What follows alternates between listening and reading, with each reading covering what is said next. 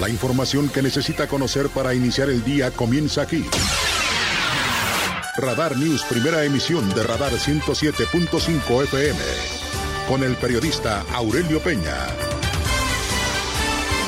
Las mejores decisiones se toman estando bien informados. Política, finanzas, deportes, espectáculos, denuncia ciudadana, información vial y el rostro amable de las noticias. Por Radar 107.5 FM y Canal 71, la tele de Querétaro. Iniciamos.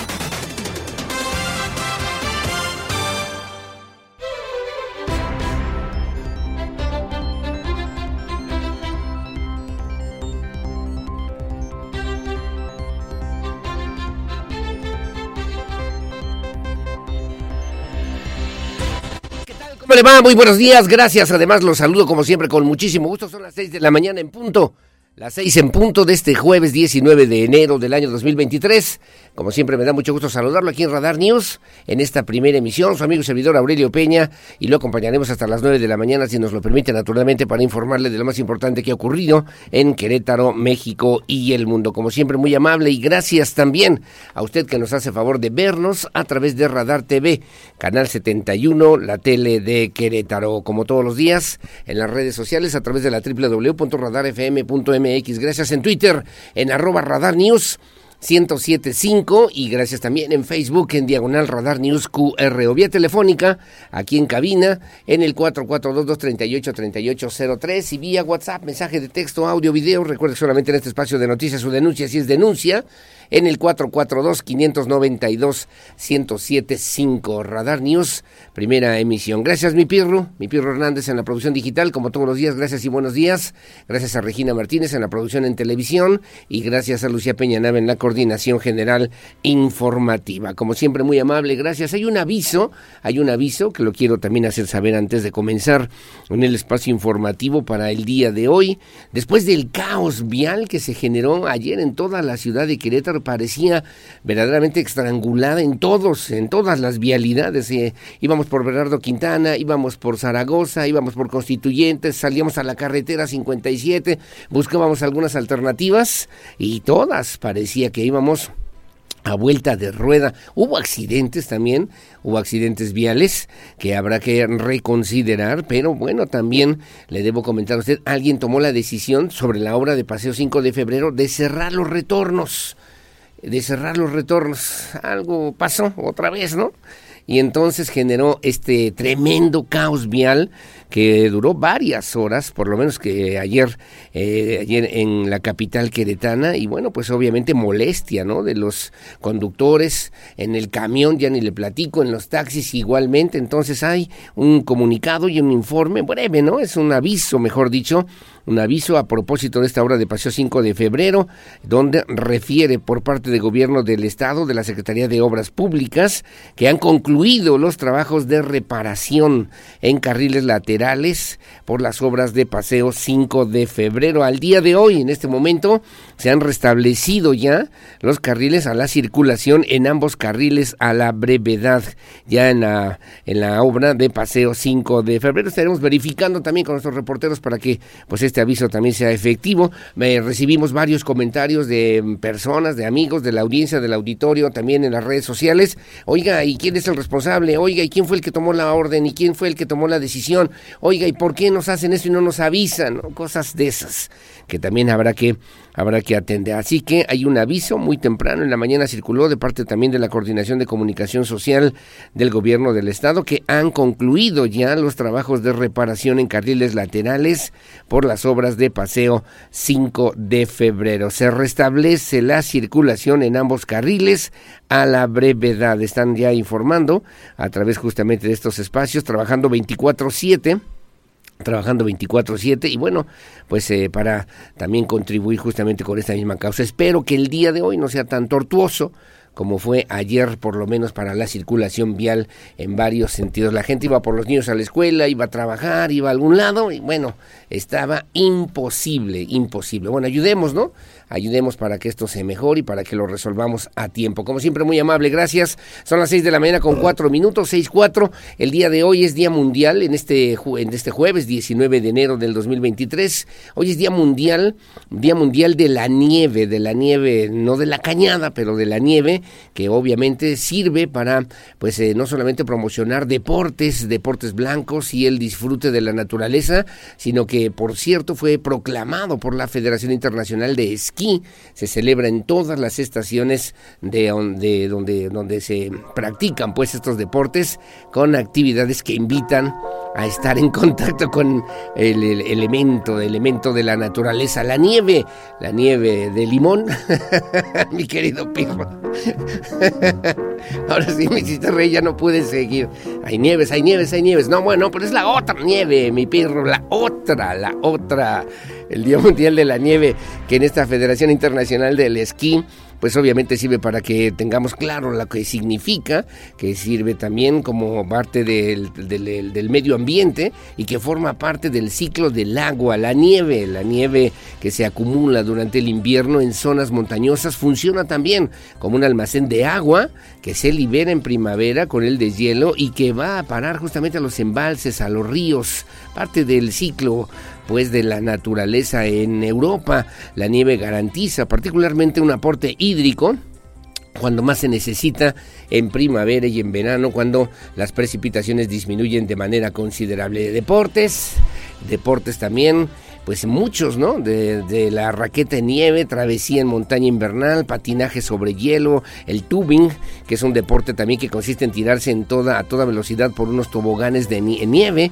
con una especie de flotador circular, el esquí, obviamente, el deporte rey de la nieve, el esquí es uno de los deportes invernales más practicados y se requiere, se requiere mucho entrenamiento y paciencia para dominarlo. Así que bueno, es importante porque eh, pues se dice que el deshielo de los polos supone la modificación del eje de rotación de la Tierra también, porque el manto de nieve que cubre a la Tierra refleja gran parte de la luz solar, aproximadamente entre un 80 y un 90%, y se calcula que si en vez de nieve toda, pues todas las precipitaciones en el mundo fueran en forma de agua líquida, la temperatura media de los polos aumentaría entre 5 y 10 grados centígrados. Sin nieve, desaparecerían los glaciales y también eh, pues eh, habría pues, no habría reservas de agua importantes y sirve también como pues hábitat para diversas especies animales y vegetales que sin ella no pues perderían literalmente su lugar de nacimiento y también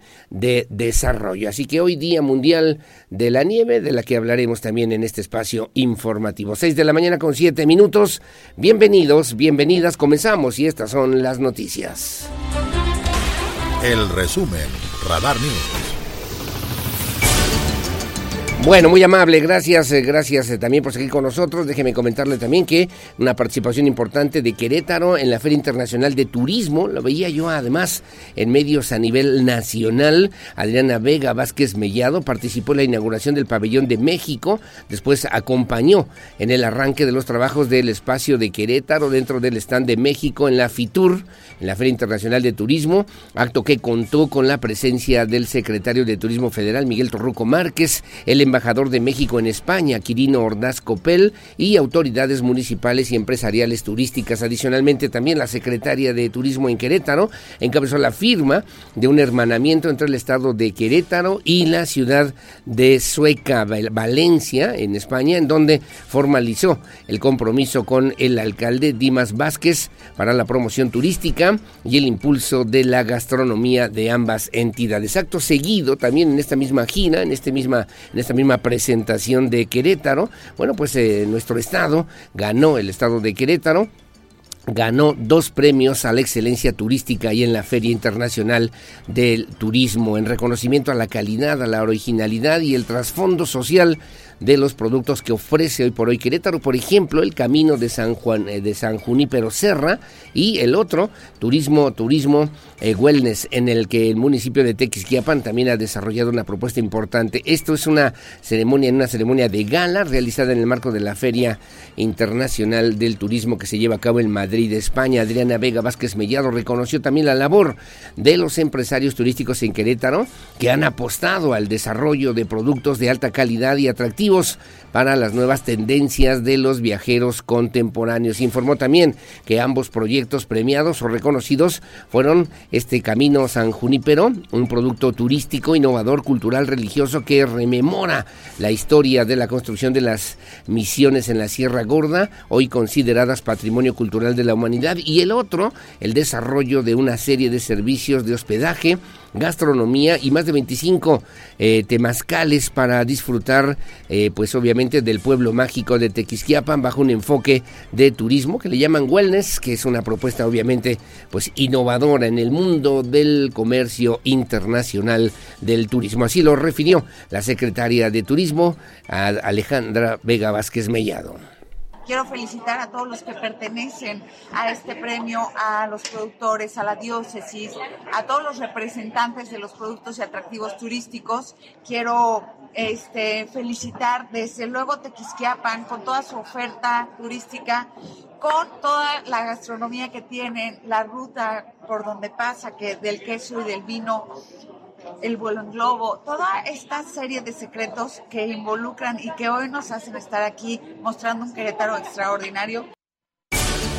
Bueno, así lo refería Adriana Vega Vázquez Mellado, la secretaria de Turismo, y bueno, también Miguel Torruco Márquez, el secretario a nivel federal, reconoció el esfuerzo que se ha realizado en Querétaro justamente para darle al turismo, a esta industria sin chimeneas, una propuesta importante, significativa en el centro de la República.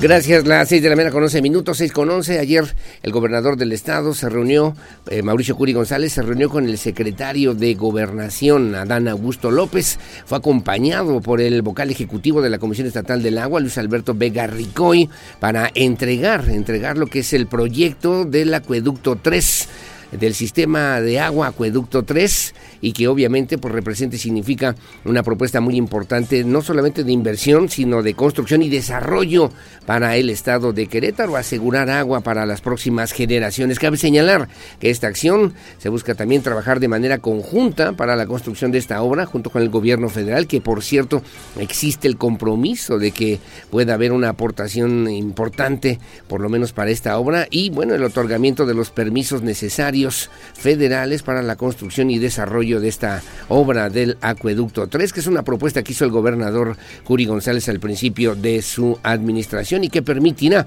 dotar de agua a las y los queretanos para los próximos 50 años. Así lo comentó, así lo dijo el gobernador del estado, Mauricio Curi González.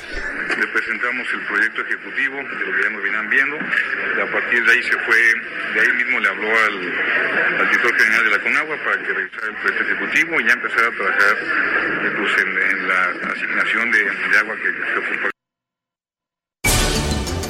bueno, muy amable, gracias. Las seis de la vera con 12 minutos, seis doce Y bueno, también ayer tarde noche, después ya de esta reunión importante con el secretario de Gobernación, Adán Augusto López, bueno, el gobernador del estado, eh, pues eh, se reunió, se reunió también aquí en Querétaro, ya de vuelta con em, empresarios, anunciando una inversión inversión superior a los 100 millones de dólares para Querétaro, la generación de más de 600 nuevos empleos, el anuncio, el anuncio de ampliación también de operaciones en Querétaro de la empresa Avery Denison en, en, en Nice Abbey, también que significa también la posibilidad de expandir, expandir la capacidad de producción, no solamente en la región para las Américas, sino significa una inversión superior a los 100 millones de dólares y la generación de más de 600 nuevos empleos entre operativos, técnicos y profesionales. La compañía de capital estadounidense reafirmó su confianza en el estado de Querétaro, en su gente, subrayó así el gobernador Curi González durante la presentación de este proyecto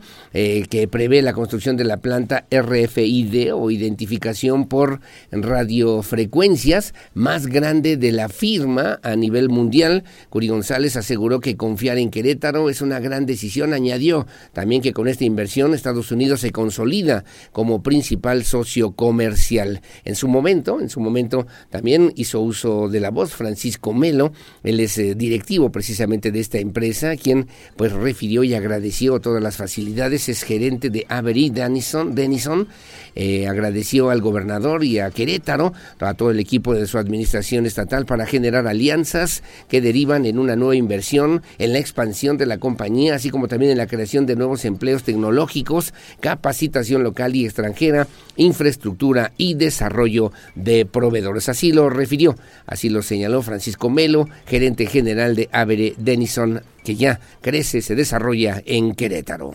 Nos complace haber elegido nuevamente el Estado de Querétaro y obviamente eh, el municipio de Querétaro para establecer nuestra nueva planta de RFID, principalmente por su enfoque en el desarrollo sustentable, el apoyo a los inversionistas, la seguridad, la ubicación geográfica privilegiada, mano de obra calificada y la estabilidad laboral. Bueno, también hay que referir que el secretario de Desarrollo Sustentable, Marco del Prete Tercero, que es quien va haciendo estas negociaciones y acuerdos, sin lugar a dudas importantes, celebró la decisión de esta empresa líder en fabricación pues de etiquetas de expandir además su operación en Querétaro, mismas que se inaugurará en el 2024. Se convertirá, por cierto, en la mayor instalación de red de operaciones capaz de producir este tipo de eh, pues incrustaciones que dará cumplimiento a las necesidades del mercado mundial en esta compañía. Así lo dijo Marco del Prete Tercero, secretario de Desarrollo Sustentable. Gracias, gracias a Every Denison por la confianza en el Estado de Querétaro, en sus habitantes. Estoy seguro que si decisión ha sido la correcta, aquí encontrarán las condiciones necesarias para continuar con su crecimiento. Bueno, muy amable, gracias. Las seis de la mañana con 16 minutos, 6.16. Voy con Luis Nava, que el día de ayer salió también a hacer una jornada de limpieza, una jornada de limpieza en el centro histórico de Querétaro. Y bueno, pues obviamente tener, como nosotros decimos, noble histórica, ta, ta, ta, ta, ta, y siempre limpia ciudad de Santiago de Querétaro. Bueno, pues encabezó la primera jornada de limpieza 2023 en las principales plazas y jardines del centro histórico. Luis Nava, al encabezar justamente esta sesión en la que participaron también ciudadanos, apoyo de personal de la Secretaría de Servicios Públicos Municipales, de los titulares, integrantes de cámaras empresariales asociaciones civiles, representantes de universidades. Se atendieron además las principales plazas públicas y jardines con el propósito de invitar a todas y a todos los queretanos a sumarse a estas jornadas, a estas jornadas de limpieza, con el objetivo de mantener limpio el Querétaro que tanto queremos. Así lo señaló, así lo dijo el alcalde de Querétaro, Luis Nava Guerrero pedirles el apoyo a todas las familias queretanas a que podamos entre todos mantener limpia nuestra ciudad y que esta ciudad sea un gran orgullo porque además nuestro centro histórico es patrimonio de toda la humanidad. Es una ciudad, un centro histórico que nosotros debemos de cuidar, no solamente para las siguientes generaciones, sino la tenemos que cuidar como una joya bueno, es una joya, le debo referir a usted que por parte de Servicios Públicos Municipales se realiza todos los días el lavado de plazas, de fuentes, así como el barrido mecánico de vialidades principales del primer cuadro. Además, se cuenta con 143 rutas de barrido manual en dos turnos que van desde las 6 de la mañana hasta las 9 de la noche. Así lo refería la secretaria de Servicios Públicos Municipales, Alejandra Aro de la Torre. Áreas como el Templo de la Cruz, Plaza Fundadores, en los Andadores, calles de Madero, Jardín Guerrero, la Plaza, plaza de Armas, los Andadores 5 de mayo y 16 de septiembre en Plaza Mariano de las Casas y la explanada del Templo de Santa Rosa de Viterbo, además de la Plaza Constitución en el centro histórico de Querétaro. Jornadas de limpieza a la que hay que sumarnos, a la que hay que activarnos. Estuvieron ahí representantes, por cierto, del Ayuntamiento Capitalino. Incluso veíamos a la maestra Fabiola Larrondo, regidora del Ayuntamiento, Octavio Mata, delegado del Centro Histórico, a Fabián Camacho, el presidente de Canaco, y bueno, también a Rosalinda Hernández, presidenta de la Canirac en Querétaro, entre otros, Sergio Martínez de León, presidente de la Cámara de Comercio y Servicios y Turismo en Pequeño, en fin, para pues eh, ser parte de esta de este programa, de esta propuesta de limpieza en el centro histórico de Querétaro. Y ojalá que se vayan haciendo estas mismas dinámicas en las siete delegaciones municipales.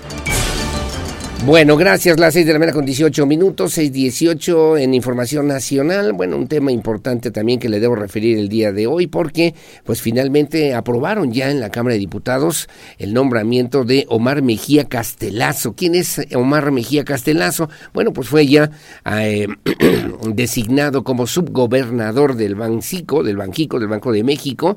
Rindió protesta ante la Cámara de Diputados. Omar Mejía Castelazo fue ya aprobado como miembro de la Junta Gobierno de Banjico por el Pleno de eh, pues la Comisión Permanente y rindió protesta de este importante cargo durante la sesión que se llevó a cabo el día de ayer. El dictamen del nombramiento de Mejía Castelazo fue aprobado con 24 votos a favor uno en contra y diez abstenciones y la mesa directiva le tomó protesta como nuevo miembro de Banjico, con lo que se cubre la vacante en la Junta de Gobierno que dejó Gerardo Esquivel, quien en, en diciembre concluyó su periodo como subgobernador. Cabe señalar que durante su comparecencia ante legisladores, el ahora subgobernador de Banjico se comprometió a mantener la autonomía, transparencia e independencia del organismo y defendió su actuar ante la inflación al calificarlo como responsable y prudente. Así, así se le tomó protesta ya como nuevo subgobernador del Banjico, del Banco de México, justamente a Omar Mejía Castelazo. Es la voz de Santiago Crimiranda, presidente de la mesa directiva. La Comisión Permanente, el Honorable Congreso de la Unión, en ejercicio de la facultad que le confiere la fracción séptima del artículo 78 de la Constitución Política de los Estados Unidos Mexicanos ratifica el nombramiento que el presidente de la República hace a favor del ciudadano Omar Mejía Castelazo como miembro de la Junta de Gobierno del Banco de México a partir de esta fecha y hasta el 31 de diciembre del año 2030. Comuníquese, por favor, al Ejecutivo. Bueno, muy amable, gracias. Las seis de la mañana con 20 minutos, 6.20 de esto y mucho más. El tema de la tesis de Yasmín Esquivel, que finalmente ya dieron de baja a la tutora de tesis. Ha habido una serie de reacciones en torno a esta situación, obviamente, que pues eh, decían los que saben de este tema, la asesora queda fuera de la UNAM, de su trabajo, de su esfuerzo durante mucho tiempo, y la ministra Yasmín Esquivel sigue, sigue también en su cargo como ministra. Es un tema de derecho, pero también de ética salvo su mejor opinión. Las 6 de la mañana con 21 minutos. Bueno, como siempre, muy amable y gracias por el favor su compañía en este espacio que transmitimos en vivo y en directo desde esta noble, histórica, próspera, colonial, barroca, generosa, hospitalaria, humanitaria, honorable, pacífica, competitiva, competitiva y siempre limpia, ciudad de Santiago de Querétaro, corazón de la República Mexicana. Buenos días, Querétaro.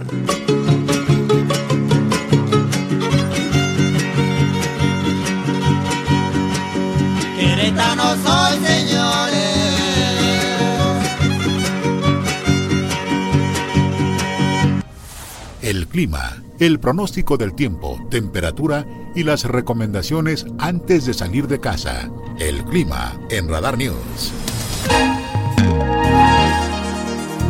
Bueno, muy amable, gracias. Las 6 de la mañana con 27 minutos, 6.27. ¿Cómo estará el clima para el día de hoy? Que por cierto se espera frío en todo lo que resta de esta semana, hoy, mañana viernes, sábado y domingo. Sábado y domingo, así que hay que tomar precauciones. Por cierto, y usted verá ahora en su referencia en la tele, en Radar TV Canal 71.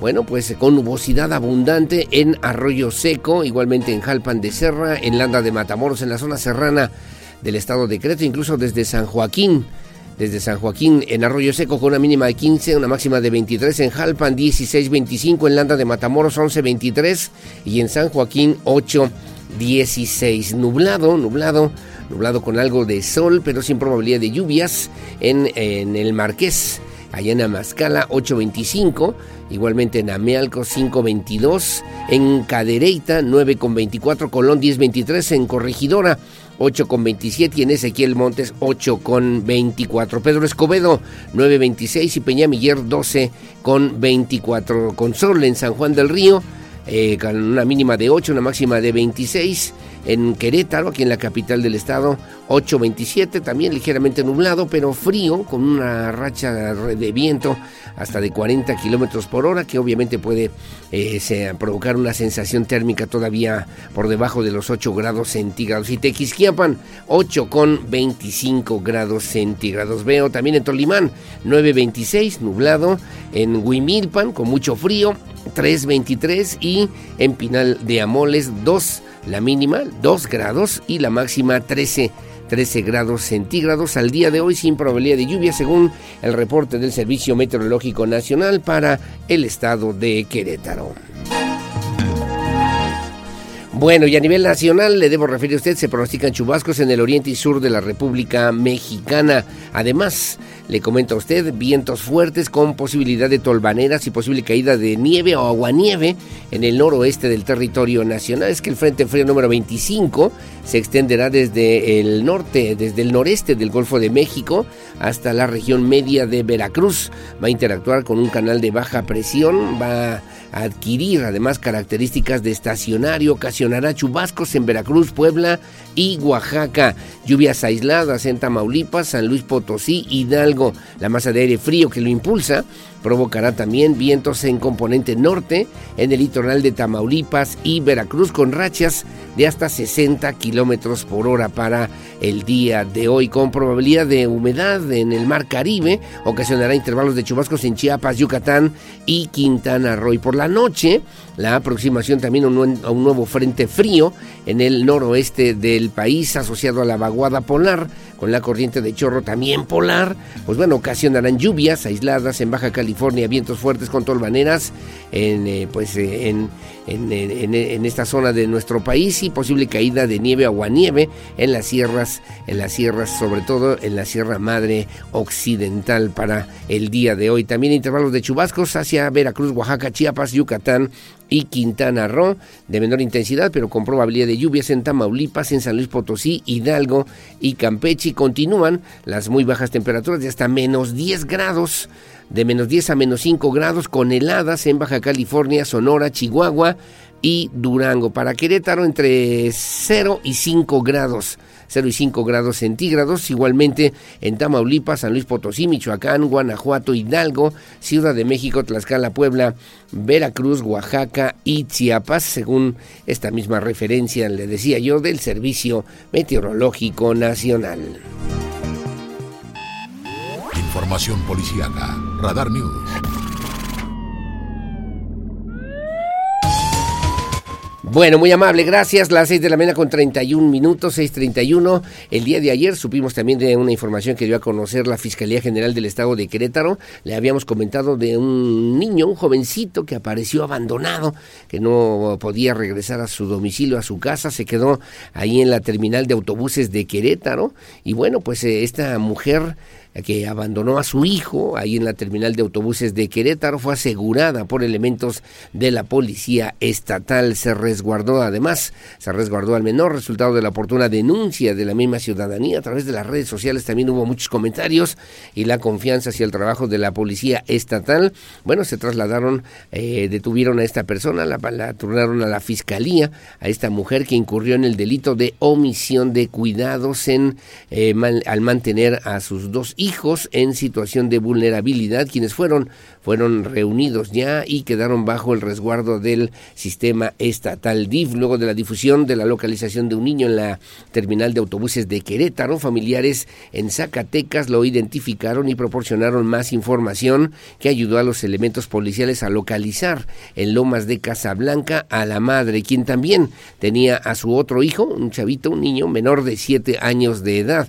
en condición de riesgo. La unidad de atención a víctimas acudió al domicilio mencionado. Luego de confirmar el hecho, la madre fue asegurada y se trasladó ante la autoridad con el propósito de determinar su situación jurídica. Además, el niño que se encontraba con ella quedó también bajo resguardo de la autoridad competente. Fue reunido con su hermano, un chavito de 11 años de edad, es uno de 7, uno de 11 años de edad, con la finalidad de brindarles la atención necesaria. Fue presentada ante la Fiscalía General del estado de Querétaro por el delito de omisión de cuidados a menor al mantener a sus dos hijos en situación de vulnerabilidad, quienes eh, ya fueron reunidos bajo el resguardo del sistema estatal DIF aquí en Querétaro.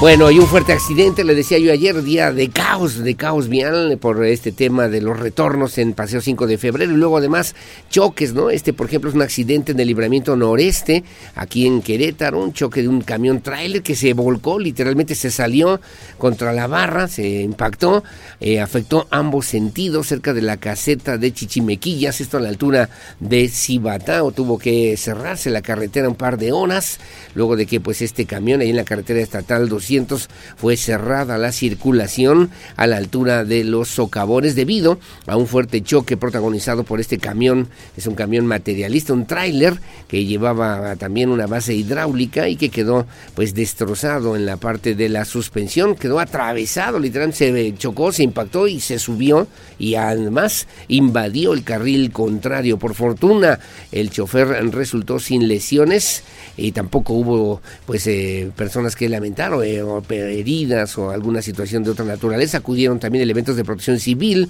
mientras que bomberos realizaron las maniobras necesarias para rociar tierra por el derrame de aceite y también de combustible. Elementos de la policía estatal tomaron conocimiento de este hecho, de este hecho de tránsito y cerraron la circulación por algunos minutos, mientras que también se tuvieron que utilizar grúas de gran tonelaje. Usted está viendo ahora las imágenes en Radar TV Canal 71. Imagínese nada más el susto, ¿no? Porque se brincó, se brincó la, el muro de contención, invadió el carril contrario. Afortunadamente no pasó a mayores. Personal de la Comisión Estatal de Infraestructura realizó la limpieza del sitio para evitar algún otro hecho de tránsito como el que usted está viendo ahora en su imagen a través de Radar TV en el canal 71 de televisión. Bueno, muy amable, gracias, eh, gracias. Las seis de la mañana con 35 minutos y el secretario de Seguridad Ciudadana, Giovanni Elías Pérez Hernández, confirmó que ya se tiene listo el operativo de seguridad con motivo del partido de Gallos Blancos contra el Atlas, que se va a disputar el próximo domingo en el Estadio Corregidora, que estará a puerta cerrada. Se llevará a cabo a puerta cerrada este próximo domingo 22 de enero. El en total se contará con un dispositivo de más de 400 elementos de seguridad entre policías municipales, policías estatales y también seguridad privada, aunque no habrá público en este partido de fútbol entre Gallos, eh, Gallos Blancos de Querétaro y el Atlas, que se jugará este próximo domingo 22 de enero en el Estadio Corregidor. Andrea Martínez tiene los detalles. Ya se tiene listo el operativo de seguridad con motivo del partido de Gallos Blancos contra Atlas que se llevará a cabo a puerta cerrada este domingo 22 de enero en el Estadio Corregidora. Esto luego de que este equipo visitante regresa a Querétaro tras los hechos de violencia que se registraron el 5 de marzo del 2022.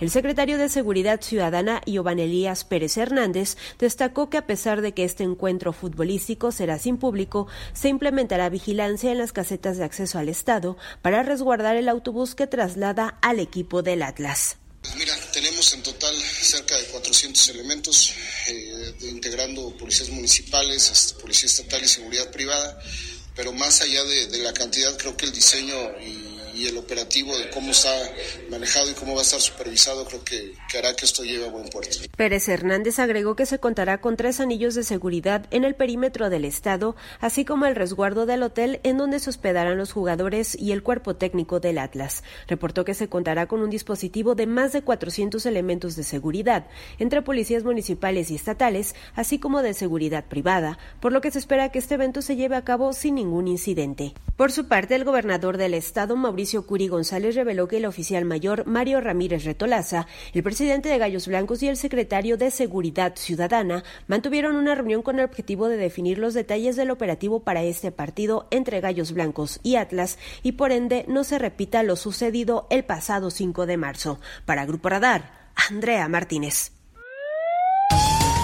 Bueno, gracias, gracias Andrea Martínez, las 6 de la mañana con 37 minutos. Ayer llamó la atención también en, en, temas de seguridad, pues una declaración, además un posicionamiento del Partido Acción Nacional en Querétaro que destacó a Querétaro entre los cinco estados menos violentos en el país, luego justamente de pues los datos que dio a conocer el secretario de Ejecutivo a nivel nacional. Reconoció, reconoció la posición que ocupa Querétaro como una de las cinco entidades menos violentas en México de acuerdo con el informe del secretario de Ejecutivo de Seguridad Nacional que se presentó recientemente. El mismo informe señala que los estados más violentos del país son gobernados por Morena, producto de la nula estrategia en materia de seguridad. De acuerdo con los datos emitidos también por el gobierno federal, los estados más violentos del país son gobernados por Morena, entidades donde ha aumentado la inseguridad y hechos delictivos que son una constante, decía Leonor Mejía, la que pues el presidente del Comité Estatal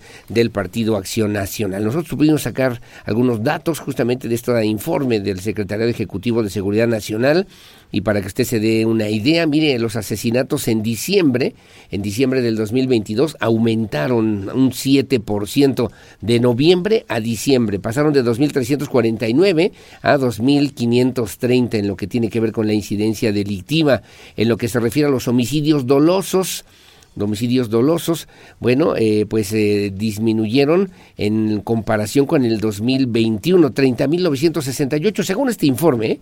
30.968 en el 2022 y 33.350 en el 2021, una disminución de 7.1, esto es en promedio a nivel nacional, pero también en estos datos daban cuenta de que en promedio hay 85 personas, mueren en este país de manera violenta, 85 personas al día, 3.5 personas por hora en este México en este México que todos queremos. Y bueno, pues estados violentos, muy violentos como Guanajuato, Guanajuato es el más eh, con 3.260 casos, estados con más homicidios dolosos en el 2022, luego Baja California, Estado de México, Michoacán, Jalisco, eh, sigue además eh, Chihuahua, Chihuahua con 1974 casos, Sonora, Guerrero, Zacatecas y Nuevo León son los datos que dio a conocer el Secretariado Ejecutivo precisamente para la Seguridad Nacional. Y bueno, sobre este informe, sobre este informe en estas incidencias delictivas de lo que obviamente ocurre en otros estados de la República. Y bueno, pues Querétaro, por cierto, ni siquiera figura en esto en este top, no sé si le podamos decir así, top 10 o top 10 de estos eh, estados de la República con mayor casos, con mayor número de casos de homicidios dolosos en nuestro país, en el recuento que hacen las autoridades del 2022 ya a los primeros días de este 2023. Como siempre, muy amable, gracias por el favor su compañía. Son las 6 de la mañana con 41 minutos, 6.41. Hacemos una pausa, hacemos una pausa comercial, regresamos enseguida con más aquí en Radar News, primera emisión. Nuestro número telefónico de WhatsApp que usted ya conoce en el 442-592-1075. Radar News, primera emisión. Gracias a mi querido Sensei, a don Beto Herrera, igualmente al chino al Chino Rivera que nos hace favor también de sintonizarnos, a Felipe Rojas, muchas gracias, ya muy temprano en la mañana, mi querido Andrés González Arias, igualmente, muchos saludos, que tengan buen día y saludos también a don Higinio Domínguez allá en Corregidora. Gracias a mi maestro y amigo eh, vicerrector de mi Universidad de Londres, al maestro José Antonio Ugalde. 6.41 a la pausa. La pausa, regresamos enseguida con lo que se publica hoy en la prensa nacional y también en la prensa queretana. Volvemos.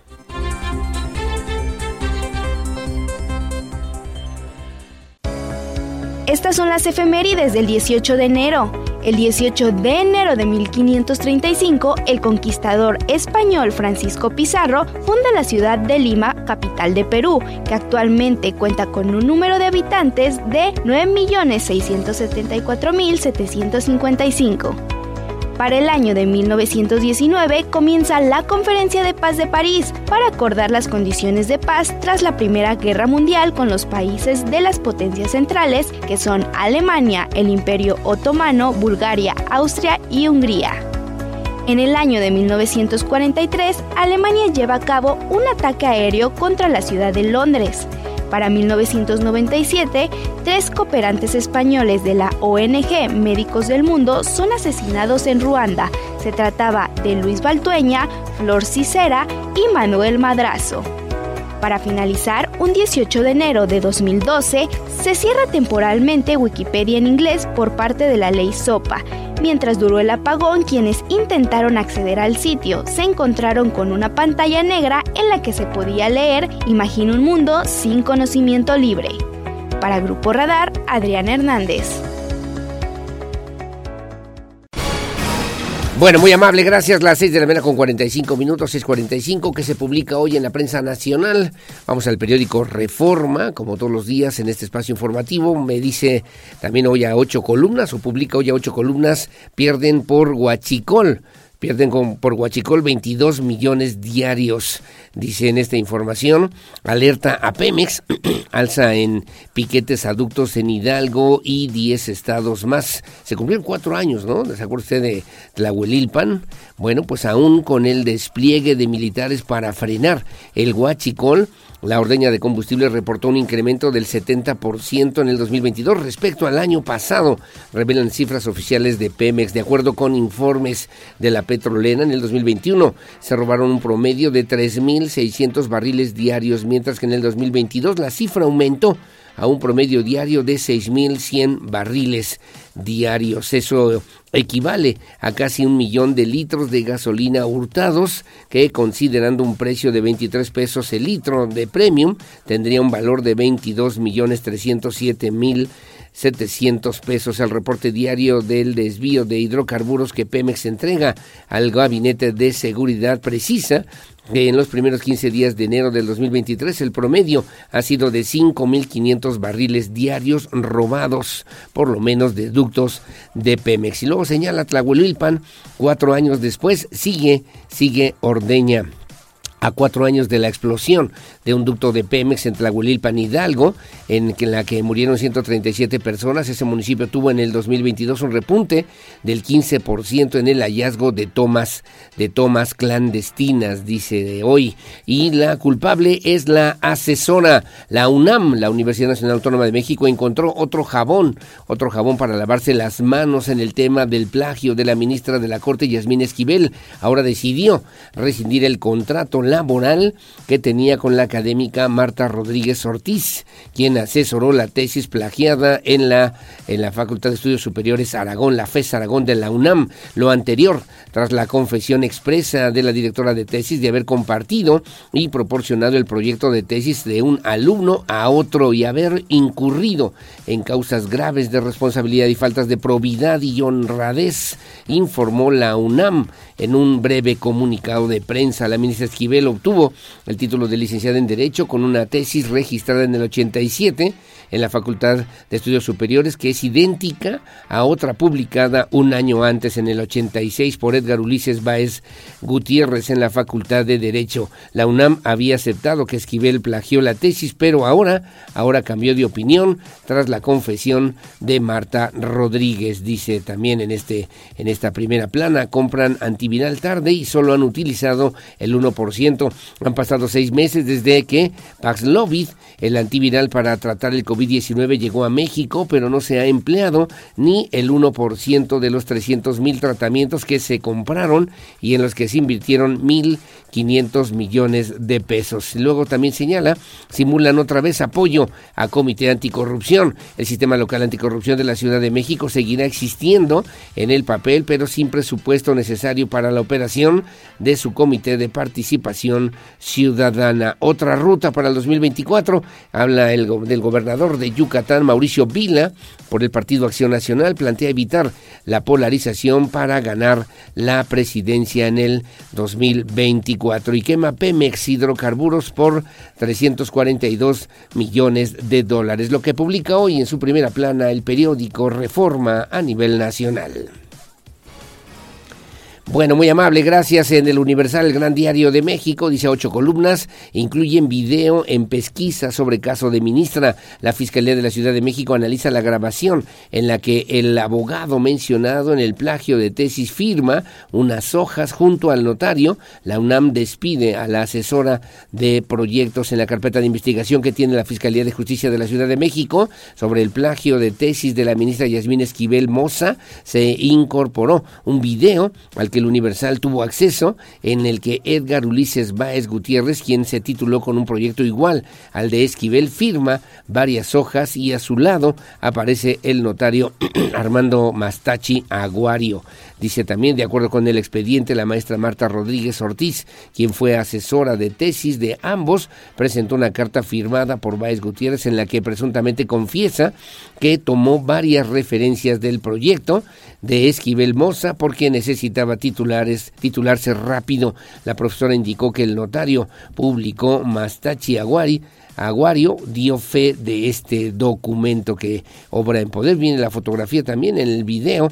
Edgar Ulises Báez firma unas hojas y a su lado aparece el notario Armando Armando Mestachi. Dice hoy el periódico El Universal. Aceleran prohibición de carga en el Aeropuerto Internacional de la Ciudad de México. Gobierno busca que el decreto se publique en menos de 20 días ante el riesgo de accidentes. El gobierno federal busca apresurar la publicación del decreto presidencial para cerrar el servicio de transporte de carga en el Aeropuerto Internacional de la Ciudad de México al aumentar al argumentar que se podrá se podría registrar un accidente por la saturación del espacio aéreo. Y bueno también eh, dice en esta información reparten reparten volantes en favor de la Guardia Nacional. En los folletos se señala que el despliegue en el metro es para garantizar la seguridad de los usuarios. Finalmente el vasto muralismo en la UNAM. A través también de una publicación se busca difundir la obra de creadores poco famosos pero con gran talento que obviamente mantiene viva a la Universidad Nacional Autónoma de México. Es lo que publica hoy el periódico El Universal, el Gran Diario de México.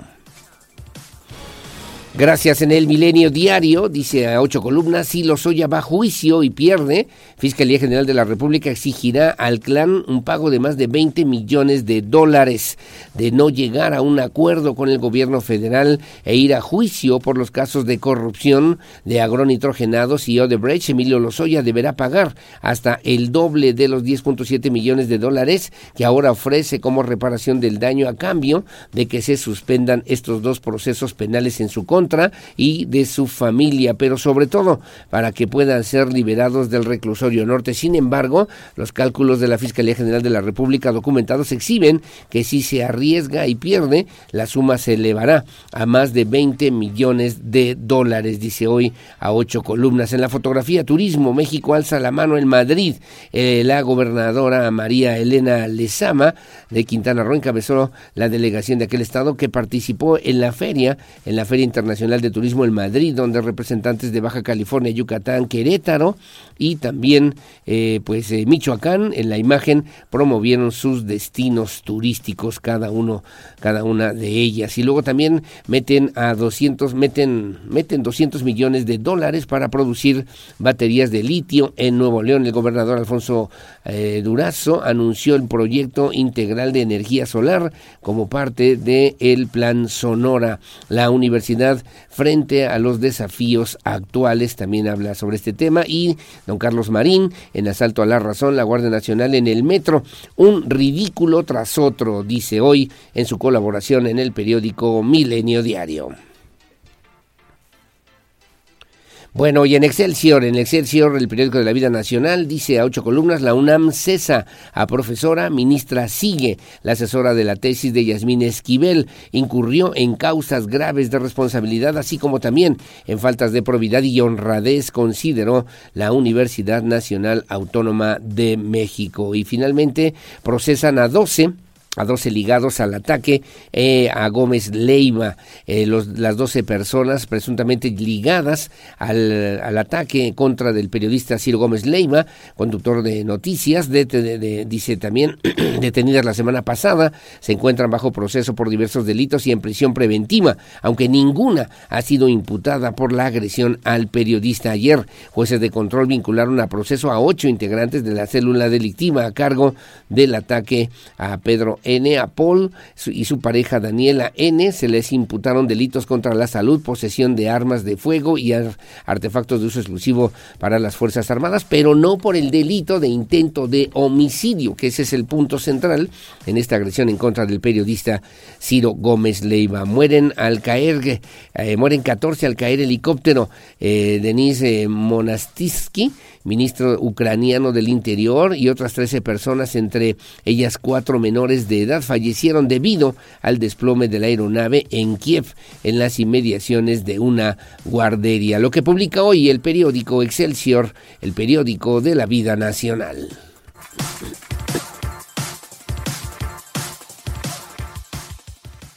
El análisis de la información más importante de los diarios queretanos, a continuación en Radar News. Bueno, muy amable, gracias. 6.55 de la mañana en el diario de Querétaro, que dije mi amigo Mario León Leiva, ocho columnas, Bizarrón reclama su independencia, crean comité para convertirse en municipio, buscan mayores recursos y oportunidades. Ciudadanos de la comunidad de Bizarrón de Montes, pertenecientes al municipio de Cadereyta, están buscando la independencia y formalizarse como el municipio número 19 de Querétaro.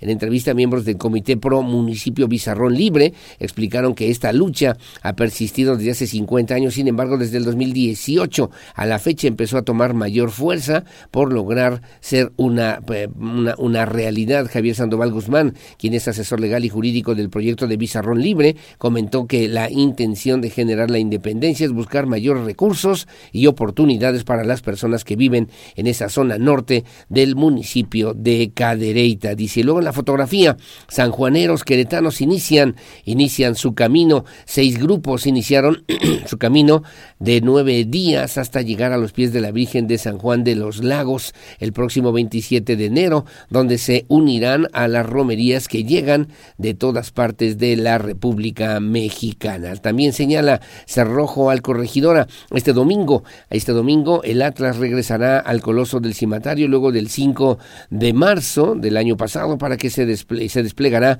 eh, un dispositivo, 400 elementos para evitar que los aficionados se acerquen.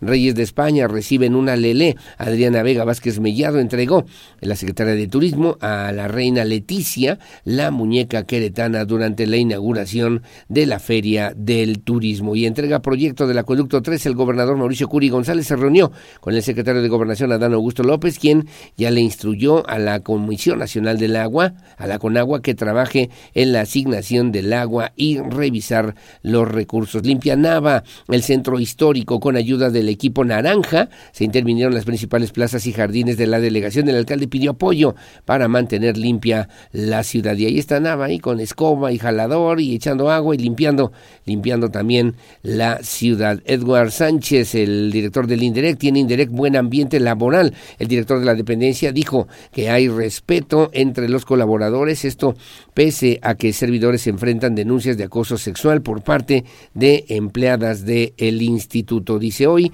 el diario de que Refiere también la columna, la columna Cuarto de Guerra y en el expediente EQ de mi amigo Adán Olvera, dicen el rebote, mueren al año 194 queretanos por padecimientos relacionados directamente con el tabaquismo. La prohibición los aleja de fumar en lugares públicos, pero seguirán en sus casas con la práctica. Los sistemas de salud públicos y privados destinan recursos para personas que a diario deterioran su salud con el cigarro. Así de grave, dice Adán Olvera hoy en el periódico Diario de Querétaro.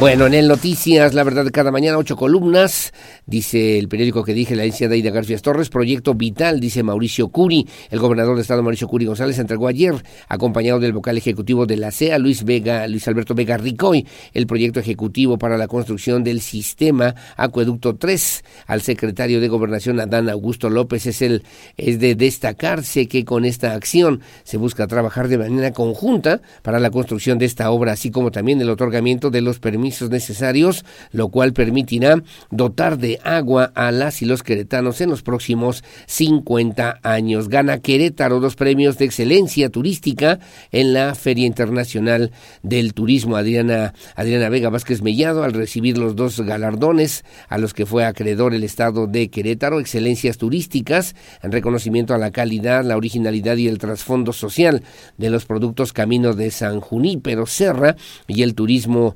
wellness en el municipio de Tequisquiapa reconoció la labor de los empresarios turísticos de Querétaro. Señala también, procuremos nuestro centro histórico y la ciudad limpia. El alcalde Luis Nava encabezó ayer la primera jornada de limpieza del año en el centro histórico con el propósito de invitar a todas y todos los queretanos a sumarse con el objetivo de mantener limpio el Querétaro que tanto, que tanto queremos. Invierte Avery Denison 100 millones de dólares y 600 nuevos empleos se van a generar de manera directa.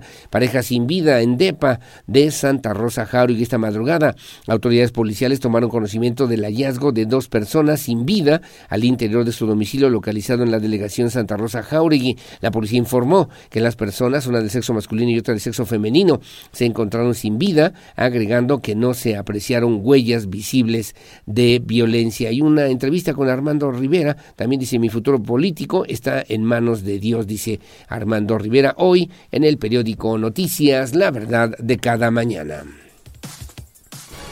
Bueno, rápidamente nada más en el AM de Querétaro, dice alertan por remates bancarios de vivienda. Dice también advirtieron que pese a los remates bancarios de inmuebles, oscilan hasta en 60% de su valor. El costo se podría elevar por el pago de proceso judicial. En la fotografía, Tequisquiapan recibe el premio Excelencia por ser el paraíso del turismo wellness y también destaca Roberto Sosa la justicia cívica en el municipio de Corregidor. Además, cuánto cuesta tener un bebé entre los ciudadanos prenatales y el primer año de recién nacido bueno, pues se pueden erogar gastos de hasta 115 mil pesos, según revela un estudio que realizó el periódico AM de Querétaro. Como siempre, muy amable y gracias por el favor de su compañía. Son las 7 de la mañana con un minuto. Hacemos una pausa, hacemos una pausa comercial. Regresamos enseguida con más aquí en Radar News en esta primera emisión. Pausa y volvemos.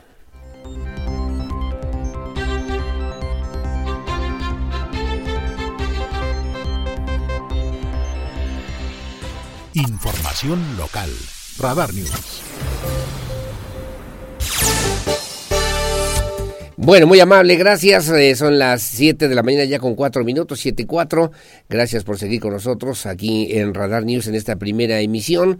Y bueno, como siempre, también atentos a lo que son los temas principales importantes para, para Querétaro. Hoy vamos a platicar con Gerardo Gutiérrez Luna, es delegado estatal de la MOTA, que es esta alianza mexicana de organización de transportistas.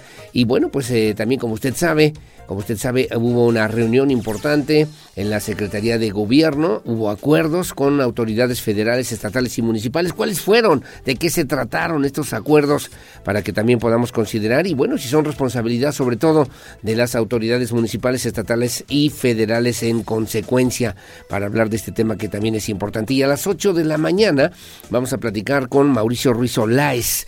Mauricio Ruiz Olaez, por cierto, eh, fue pues dirigente estatal del partido Movimiento Regeneración Nacional Morena.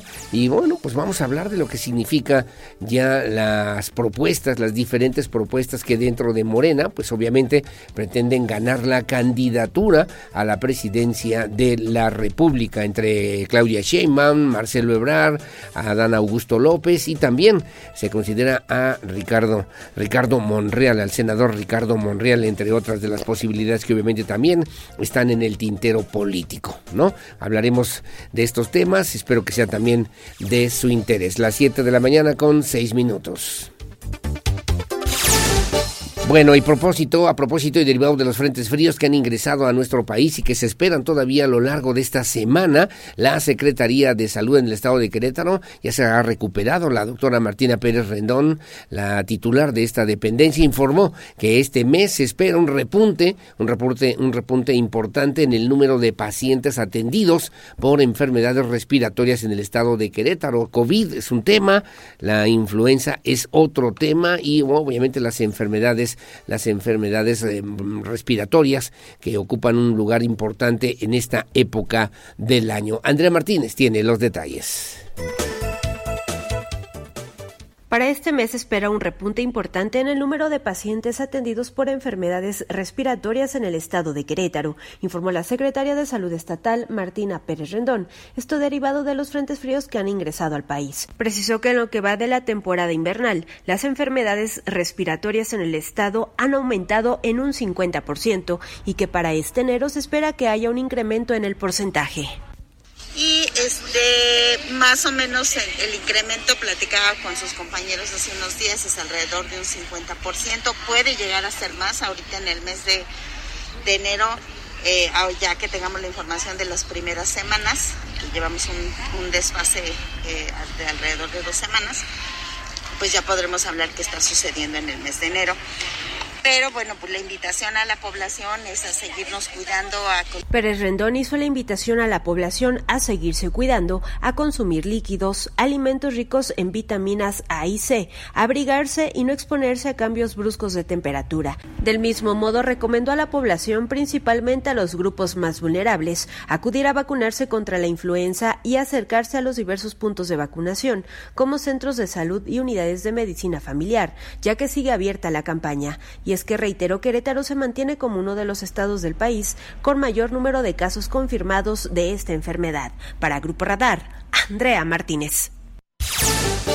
Bueno, muy amable, gracias. Las 7 de la mañana con 7 minutos, 7, 7. Gracias por seguir con nosotros. Le comentaba yo, pues en esta relación con el gobierno federal que tiene y que mantiene el gobernador del estado, Mauricio Curi González, ayer se reunió con el secretario de Gobernación, Adán Augusto López, para pues eh, presentar, entregar formalmente el proyecto del Acueducto 3 del Acueducto 3, junto con el vocal ejecutivo de la Comisión Estatal del Agua. La idea, la intención, ya le refería yo al principio de este espacio informativo, es eh, buscar eh, de manera conjunta, trabajar incluso, habrá que buscar también recursos, ¿no? Recursos federales que se puedan invertir en esta importante obra para nuestro país, en la construcción de esta obra, de esta obra que sin lugar a dudas permitirá, permitirá pues eh, que las y los queretanos puedan tener agua para los próximos años. Obviamente hay permisos, permisos eh, federales que se tienen que atender, que se tienen que resolver, en fin, y esto permitirá dotar de agua del vital líquido a las y los queretanos en los próximos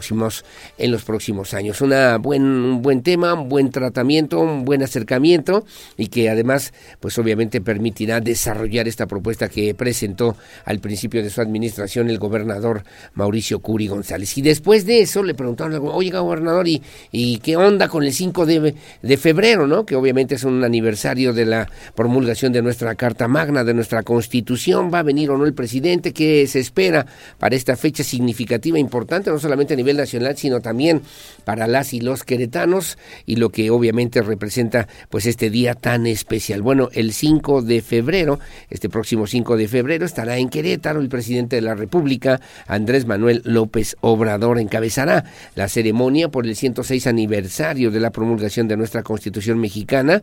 Y bueno, al respecto refirió el gobernador Curi González, se tiene comunicación puntual con la Secretaría Particular del Presidente para definir la logística, su llegada al Teatro de la República. Además, se espera la llegada de los integrantes del eh, gabinete legal y gabinete ampliado, gobernadores, representantes de diferentes, incluso eh, pues eh, gobiernos de la República, para que puedan también estar presentes en esta ceremonia que reúne, que reúne a la República, que reúne a la República en este día significativo e importante en el 106 aniversario de la promulgación de nuestra Constitución mexicana. También Andrea Martínez tiene los detalles. El presidente de la República, Andrés Manuel López Obrador, vendrá a Querétaro el próximo 5 de febrero para encabezar la ceremonia conmemorativa al 106 aniversario de la promulgación de la Constitución Política de los Estados Unidos Mexicanos de 1917, confirmó el gobernador del estado, Mauricio Curi González. De esta manera, indicó que ya se tiene comunicación con la Secretaría Particular del presidente para definir la logística del evento y su llegada al Teatro de la República y bueno, eso le corresponde a, gobernación, ya se pusieron de acuerdo con la Secretaría particular, nosotros les daremos todas las facilidades para que el señor presidente pueda sentirse en calma y, la verdad que es un, eh, es un gusto que venga el presidente y donde podemos platicar también. Aunado a ello, Curi González consideró que es un buen momento para poder platicar con el presidente de México sobre temas que le competen directamente a Querétaro. Para Grupo Radar, Andrea Martínez.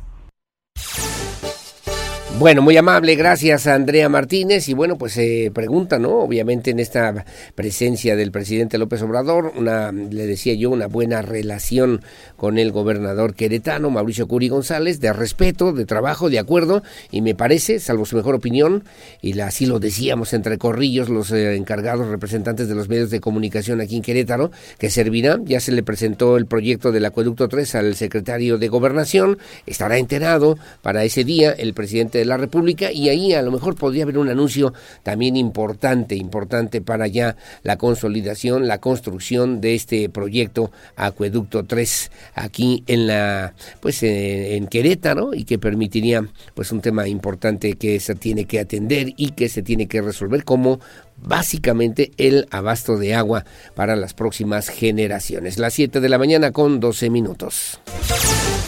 Bueno, en el tema de los transportistas, que ya le refería la secretaria de Gobierno Guadalupe Murguía Gutiérrez, reveló que integrantes de la AMOTAC, de esta Alianza Mexicana de Organización de Transportistas a nivel nacional, solicitaron, mire usted, para que también lo considere, solicitaron una mayor seguridad mayor seguridad y también mantenimiento de las carreteras. Me parece, salvo su mejor opinión, que esta es una petición que tendría que atender, tendrían que atender las autoridades federales, particularmente de la Secretaría, antes era Secretaría de Comunicaciones y Transportes, ahora Secretaría de Infraestructura, Comunicaciones y Transportes, y con ello, pues eh, garantizar este tema. Y luego el de la seguridad, pues eh, a través de los responsables también en las carreteras federales, por lo menos, en las 57 especiales específicamente, que sería también un tema de las autoridades federales. La alianza solicitó que no incrementen los peajes en las carreteras de cuotas y denunció un precio excesivo en los arrastres de grúas que también se convierten en un jugoso negocio para algunos, luego de que cuando ocurre algún accidente o alguna descompostura, pues bueno, tienen que pagar cantidades fuertes de dinero para que puedan resolver esas problemáticas quienes se dedican al transporte en nuestro país y que cruza y atraviesa por carreteras federales, particularmente aquí en nuestro estado por la carretera 57, entre otras, ¿no? Que también son de carácter federal. Eh, Andrea Martínez también tiene los detalles. Integrantes de la Alianza Mexicana de Organizaciones de Transportistas AMOTAC solicitaron una mayor seguridad y mantenimiento en las carreteras, informó la secretaria de Gobierno Estatal Guadalupe Murguía Gutiérrez, esto luego de una reunión que este gremio mantuvo con representantes de la Guardia Nacional, de la Secretaría de Seguridad Ciudadana, de la Agencia Estatal de Movilidad, de la Secretaría de Seguridad y Protección Ciudadana, de Caminos y Puentes Federales Capufe y de la Secretaría de Gobierno del Estado. De esta manera detalló que se dio seguimiento a una petición realizada en días pasados por la MOTAC, quien pidió un mayor apoyo en materia de seguridad en las carreteras, así como mantenimiento, en particular en el libramiento norponiente. Asimismo, la alianza solicitó que no incrementen los peajes en las carreteras de cuotas y denunció un precio excesivo en los arrastres de las grúas. ¿Qué piden los de Amotac? Los de Amotac piden eh, mayor apoyo para seguridad en carreteras, piden mantenimiento de las carreteras, en particular, por ejemplo, mencionaban el libramiento norponiente, que es un tramo federal, y le piden a Capufe mantenimiento, el que los peajes en las eh, carreteras de cuota no se incrementen, que cuando hay un accidente, eh, los arrastres, las grúas, eh, consideran que el precio es excesivo, también cuando haya un accidente piden el apoyo eh, en caso de emergencia mucho más rápido y expedito. Eh, pues mantenimiento en todas las vialidades. Murguía Gutiérrez también dio a conocer que este gremio solicitó que cuando haya accidentes de tránsito exista un apoyo más rápido y expedito, así como una mayor presencia de la Policía Estatal y de la SCT. Reiteró que el objetivo de la reunión fue escuchar y atender las demandas que hace la MOTAC al gobierno federal y al gobierno estatal para su tránsito en las carreteras. Destacó que como Secretaría de Gobierno existe la disposición para poner la mesa y que este gremio haga llegar sus solicitudes y es que dio a conocer existía la posibilidad de que la MOTAC se manifestara en carreteras queretanas este 20 de enero. Sin embargo, aclaró que sus integrantes confían que con esta mesa de trabajo existan respuestas y atención y por ende que no sea necesario hacer manifestaciones y bloqueos. Para Grupo Radar, Andrea Martínez. Bueno, muy amable, gracias Andrea Martínez. Como siempre estaremos al pendiente, atentos también a estos comentarios, esta información y ya por eso le decía yo más adelantito a las 7.40 vamos a platicar aquí con el delegado estatal de la MOTA, con don Gerardo Gutiérrez Luna, eh, cómo afinar y cómo pues eh, precisar estos puntos que ya habían planteado y que retomaba la secretaria de gobierno Guadalupe Murguía Gutiérrez. Bueno, las 7.17, otro tema que también está en el tintero y que también es importante y que hay que definir postura pues es el asunto del INDEREC, ¿no? El tema del INDEREC, luego de las tres denuncias de mujeres por acoso al interior del INDEREC en contra de tres servidores públicos de ese instituto. Bueno, yo veía ayer a Eduard Sánchez en diferentes medios informativos incluso, bueno, pues aseguró, aseguró también en este mismo espacio que no se van a tolerar faltas de respeto hacia ninguna persona ni tampoco en contra de su integridad. Dio a conocer que se han aportado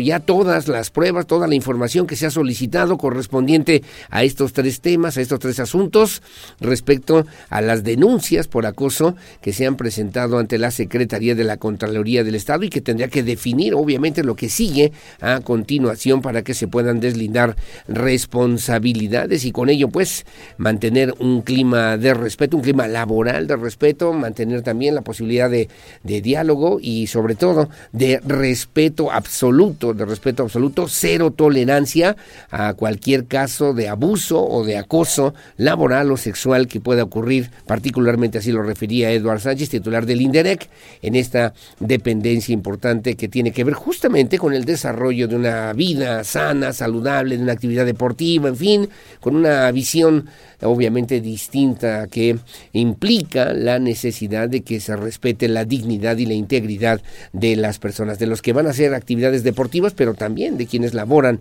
en el INDEREC aquí en Querétaro. Así está la información. Adelante, por favor. No se van a tolerar faltas de respeto hacia ninguna persona ni a su integridad, enfatizó el director del Instituto del Deporte y la Recreación del Estado de Querétaro Inderec, Eduard Sánchez del Río. Esto luego de las tres denuncias de mujeres por acoso al interior del Inderec en contra de tres servidores públicos de este instituto. En ese sentido, dio a conocer que se ha aportado toda la información correspondiente respecto a las tres denuncias de acoso que se presentaron ante la Secretaría de la Contraloría Estatal para que se puedan deslindar responsabilidades. Eh, decirles también que no vamos a tolerar ninguna situación de, falta de respeto a ninguna persona y sobre todo a su integridad. Eh, la Contraloría del Estado estará próximo a dar los resultados. Yo quiero ser muy respetuoso Eduard Sánchez recordó que el INDEREC mantiene una buena calificación en cuanto a la evaluación del ambiente laboral. Enfatizó que habrá cero tolerancia entre cualquier persona que quiera afectar derechos de otras personas que integran el instituto. El director del INDEREC recordó que la Secretaría de la Contraloría es la encargada de llevar a cabo las investigaciones por las tres denuncias de acoso, instancia que se encargará de informar la conclusión de las mismas. Para Grupo Radar, Andrea Martínez. Bueno, muy amable, gracias. Las 7 de la mañana con 20 minutos, 7.20. Rápidamente nada más vamos a los comentarios el día de hoy para esta mañana. Bueno, gracias a Mónica Bolaños. Me dice también un chascarrillo para este jueves. Mandamos un saludo al Yeti el abominable hombre de las nieves y también una felicitación a Doña Blanca y sus siete enanos que era la reina de las nieves y de ahí su nombre de Blanca Nieves. Sonrían pues, hombre, que nada nos cuesta. Bendiciones para todos. Gracias mi querida Mónica Bolaños, un abrazo y muchos saludos. que tengan buen día. Señor, me preguntan a qué viene el presidente de la República, Andrés Manuel López Obrador, si va a estar cerrada la avenida 5 de febrero y no va a haber por dónde pasar. ¿Será que así se que así esté? Bueno, vamos a checarlo, comentamos con todo gusto. Y tenemos un audio. A ver, adelante, por favor, me dicen, adelante, buenos días. A ver, viene. Licenciado Aurelio, buenos días. Buen Soy día. Margarita Martínez. Estamos Es rápido. o bueno, más bien, siempre es un placer saludarle. Gracias. Quisiera poderle escribir o mandar mensajes todos los días, pero bueno, me resulta imposible, como usted sabe, trabajo una plataforma. Por un lado eso. Por otro, no sabe cómo me gustaría mucho poder traer un copiloto conmigo que pudiera filmar todo lo que uno transita, ¿sí? Porque para el señor gobernador, para el señor Nava, para incluso para usted, perdón, ¿sí? Pues es de su casa al trabajo. Pero andar trabajando Sí, sí, en la sí, ciudad de. Querétaro es un caos. Ayer no sé qué pasó, pero la ciudad estaba literalmente parada y por todos lados. Están hablando desde que inició esta obra magna de 5 de febrero, que usemos vías alternas. Señor, por favor, las están reparando. Tienen coladeras Sí, sí. destapadas, tienen sus barras anaranjadas, tienen cerradas calles que no tienen ningún caso que cierren, como el continuar prolongación Pino Suárez y desembocar a 5 de febrero y lo hacen a uno dar una vuelta estúpida, ¿sí? De verdad quisiera traer una persona conmigo que pudiera filmar todas las tonterías y barbariciones que están haciendo el gobierno. Y con los trailers están igual o estamos peor. Ayer la carretera 5 de febrero era llena de trailers por todos lados, de ida y de vuelta. No han podido controlarlos, no han podido hacer que circulen las carreteras que se hicieron para ellos. De verdad es una burla para los queretanos, una verdadera burla. Bueno, muy amable, gracias doña Margarita, que tenga buen día y cuando usted guste, cuando quiera, con mucho gusto para escuchar. Además me parece que tiene usted toda la razón, ¿no? Bueno, yo en la mañana a mí a mí yo agradezco mucho que salimos temprano de la casa de todos ustedes y pues no hay nada, ¿eh? Bueno, van tres, cinco, seis coches, ¿no? Y no pasa nada. Pero de re- salida, las, eh, cuando salimos aquí de las instalaciones de Grupo Radar, a vuelta de rueda donde quiera que vayamos. Y eso que vamos a algún lugar. Imagínese, sí, ¿eh? estar trabajando en el taxi, imagínese estar trabajando en una plataforma, imagínese los camioneros, los choferes, imagínese algún camión materialista que tiene que entregar un pedido, que tiene que hacer cosas. Híjole, sí está muy complicado, sí se tiene que coordinar. Alguna vez yo lo comentaba y lo preguntaba con la secretaria de Obras, Oriana López, aquí en el municipio. Coordínense, ¿no?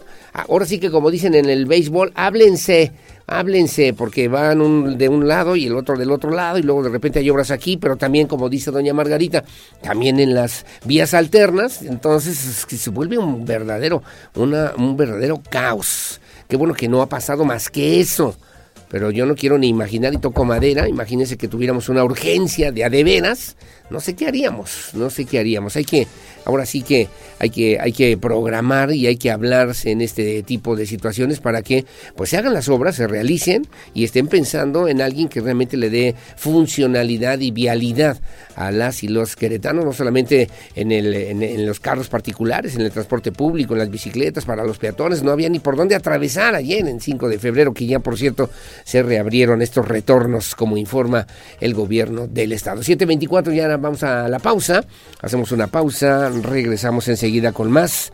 En, enseguida con más. Me dicen también reportando una fuga de agua en prolongación, lo hago porque es urgente, en prolongación corregidora, junto a la iglesia, como referencia hay un local de gimnasio, ojalá que lo puedan atender, solamente vi que se estaba tirando demasiada agua, me dice don José Ramón. Paso el reporte, paso el reporte como siempre, muy amable, gracias, hacemos una pausa, 7 con 25, Víctor Monroy y los deportes aquí en Radar News en esta primera emisión. Pausa y volvemos.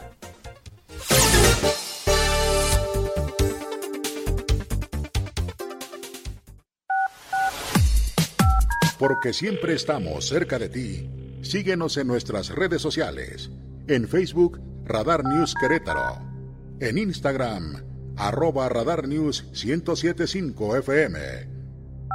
En Twitter, arroba Radar News 1075.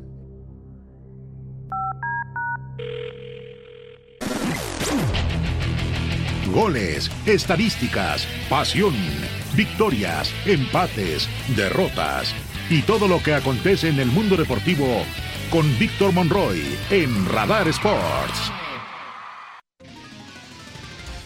Muy buenos días, esta es la información deportiva. Mi nombre es Víctor Monroy y vámonos al detalle de las noticias. En información del ámbito local, una muy buena noticia y es que hay dos queretanos que estarán haciendo historia en cuanto al eh, tenis de la entidad, ya que son convocados al equipo Copa Davis. Se trata de Armando Sotelo Jaime y José Luciano Alcocer, que son los dos queretanos que estarán participando por primera vez como equipo de Copa Davis México contra China Taipei.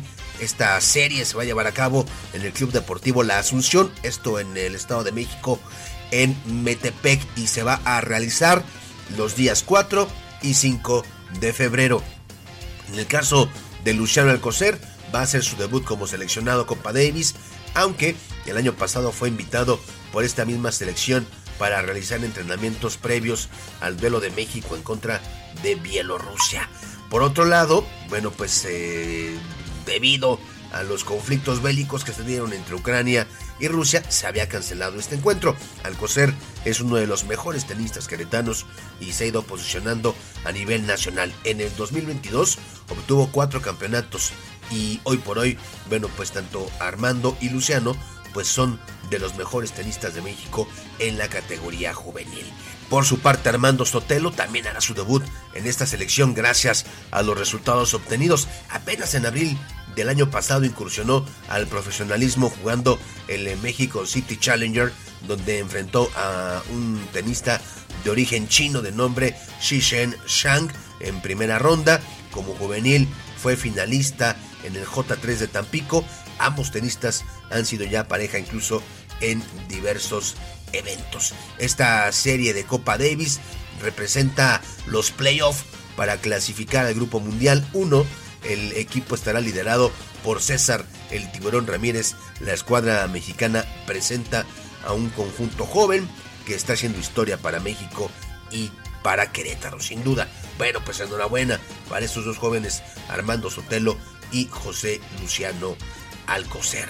En más información del ámbito local, las autoridades estatales, municipales y directiva de Gallos Blancos de Querétaro alistan el operativo de seguridad para el duelo ante los rojinegros del Atlas correspondiente a la jornada 3 del torneo clausura 2023 el próximo domingo a las 5 de la tarde, buscando evitar pues que se generen hechos violentos como ocurrió la última vez que ambos equipos se enfrentaron en en el estadio Corregidora. Con motivo del regreso del Atlas al inmueble plumífero, junto a la directiva de Gallos Blancos, las autoridades anunciaron que van a establecer un operativo de seguridad para el partido eh, que se llevará a cabo a puerta cerrada en este inmueble mundialista. El operativo va a constar de tres anillos de seguridad al exterior del estadio, así como resguardo al plantel visitante en su camino del hotel al corregidora y viceversa con vigilancia antes, durante y posterior al partido de fútbol. Cerca de 400 elementos de seguridad entre policías municipales y estatales, así como de seguridad privada, van a estar presentes antes, durante y después del cotejo. Esta información ha de conocer la Secretaría de Seguridad Ciudadana. Le cuento a usted también que Alexis Vega, jugador de las Chivas Rayadas del Guadalajara, fue operado el día de ayer. Requería un recorte de menisco y será baja en un periodo de 6 a 8 semanas luego de la lesión que sufrió en el partido del viernes pasado contra Atlético de San Luis. Una buena noticia sin duda, ya que pues se pensaba que podría ser mayor el eh, tamaño de la lesión y mayor el tiempo de recuperación. Sin embargo, pues en mes y medio podrá estar de vuelta a la actividad. Para finalizar, le digo que uno de los partidos más esperados en este inicio del 2023 es el juego entre Messi y Cristiano Ronaldo, partido amistoso entre el PSG, el Paris Saint Germain y una combinación eh, de los equipos Al Nazar y el Al Hilal de Arabia Saudita.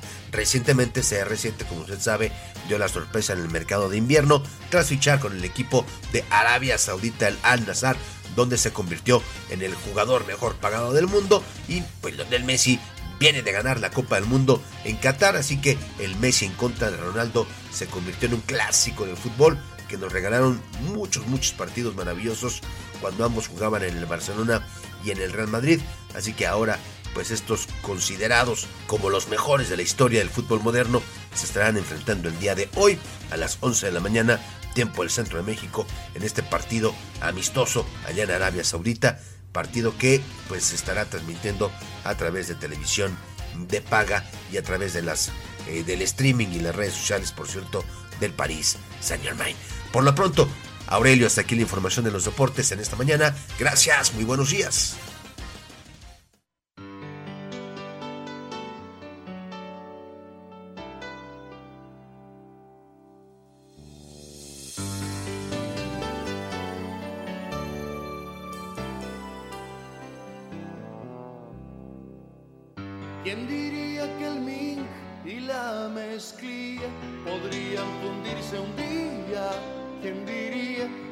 Tu caviar y yo tortilla? ¿Quién diría? Parece que el amor no entiende de plusvalía. Tu caviar y yo tortilla, Ay, oh, me acuerdo, mira, le mando saludos a mi amigo Michi, un amigo guatemalteco con el que hicimos juntos la maestría allá en la Flaxo en México y que, eh, pues eh, obviamente cuando empezaba Arjona, pues eh, sin duda nos eh, cautivó también con sus mensajes y su letra también pues eh, un poquito subversiva, salvo su mejor opinión, ¿no? Eh, bonita y además, bueno, después se comercializó, entró otra etapa de su vida, pero pues bueno, siempre, siempre con pienso y algunos creen, es la misma estructura musical, pero pues lo ha hecho muy bien. Lo ha hecho muy bien. Bueno, gracias mi querido Víctor Monroy, como siempre, quien más sabe de los deportes, 7 con 37 de la mañana. Se llama Edgar Ricardo Arjona Morales. Nació en Jocotenango, en Zacatepeques, en Guatemala, un 19 de enero de 1964. Músico, cantautor, arreglista, ha sido también productor musical y bueno, su estilo musical, su gran calidad de voz, desde baladas, pop latino, rock, pop rock, música cubana y bueno, también hizo algunas interpretaciones de boleros románticos. Ha vendido más de 20 millones de copias de discos a lo largo de su carrera y considerado como uno de los artistas más exitosos en Iberoamérica. Tuve oportunidad yo de verlo aquí en la Plaza Santa María desde hace, hace muchos años, pero la verdad, la verdad con una gran calidad musical y a mí particularmente, pues sí me gustan sus composiciones y bueno que nadie vea la nena de la bitácora de un secuestro, también eh, la de Mojado, que también a mí me gustaba y que obviamente refiere situaciones importantes para eh, lo que vivíamos en América Latina, Mesías de vez en mes, que refiere a esta situación muy particular que también habrá que cantarla y verla de manera diferente. Pero bueno, salvo su mejor opinión el día de hoy, para que usted lo disfrute, Ricardo Arjona. Ricardo Arjona, y que bueno, pues nació un día como hoy de 1964. Escuchemos que lo disfrute y ojalá que también le guste esta propuesta musical. Gracias, mi Pierro Hernández. Además, para darle la bienvenida a mi querida Olivia Lara y lo mejor de los espectáculos. Adelante, por favor, las 7 con 39 de la mañana. Conquistar a chicas del jet set o a mujerzuelas de esquinas y es que no son la misma cosa. Diferencia de precio. Entrar a algún bar sin conocer ni que me conozcan. Entonar una canción y esperar el trago de cortesía que siempre venía. Era mi filosofía. Hasta que un productor, según él, me hizo el favor de grabarme la inspiración en una computadora y aquel fuego de libertad en refrigeradora. Me dijeron quítate esos jeans y esa camisa vaquera. Tendremos que cambiarte de look, pues ese nadie lo aprueba. Tendrás imagen nueva y una próspera carrera. Teatro, cine, conciertos. El show business en Querétaro en Radar News Entertainment. ¿Qué tal? Mi nombre es Olivia Lara y esta es la información de cultura y espectáculos.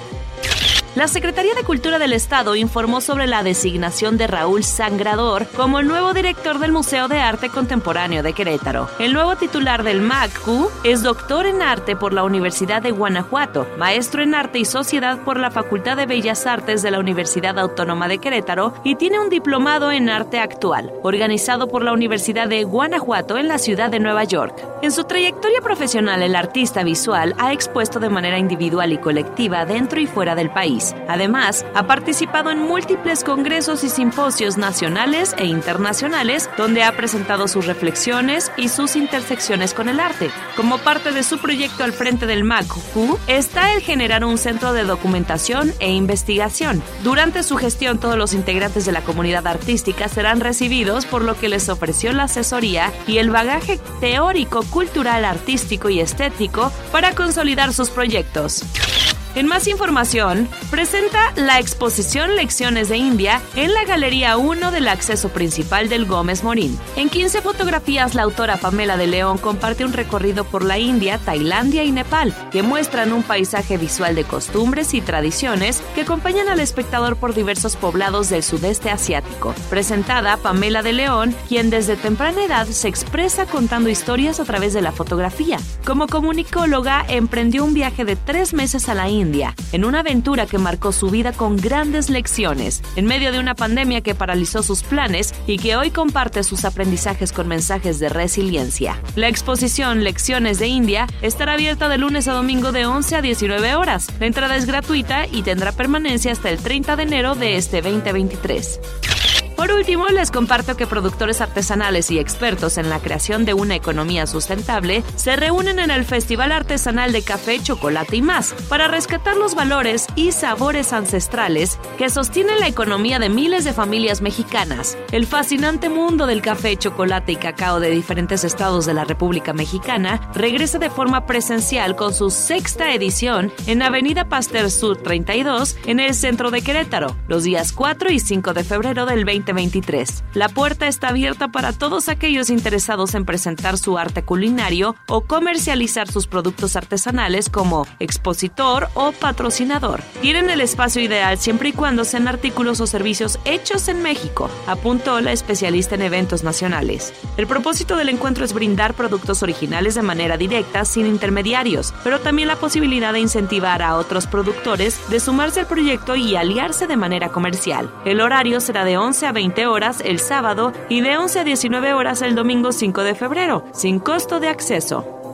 Para Grupo Radar, Olivia Lara. Radar.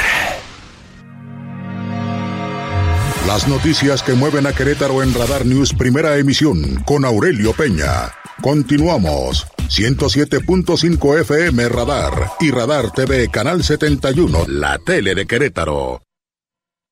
La entrevista. Radar News. Bueno, muchísimas gracias. Son las 7 de la mañana con 48 minutos. Gracias también por seguir con nosotros aquí en Radar News en esta primera emisión. Y bueno, le dimos detalles en esta misma semana de una reunión importante que se llevó a cabo en la Secretaría de Gobierno con los representantes de la Alianza Mexicana de Organización de Transportistas, AMOTAC, por sus siglas en, en eh, pues, en, este, en este sentido. Y bueno, con representantes incluso primero de autoridades estatales, autoridades municipales, entiendo que también estuvieron presentes representantes de la Guardia, de la Guardia Nacional, de la Secretaría de Seguridad Ciudadana, estuvieron también presentes de la Secretaría o de la Agencia Estatal de Movilidad, de la Secretaría de Seguridad y Protección Ciudadana, además de Caminos y Puentes Federales, CAPUFE, de la Secretaría de Gobierno del Estado, donde se llevó a cabo justamente esta importante reunión.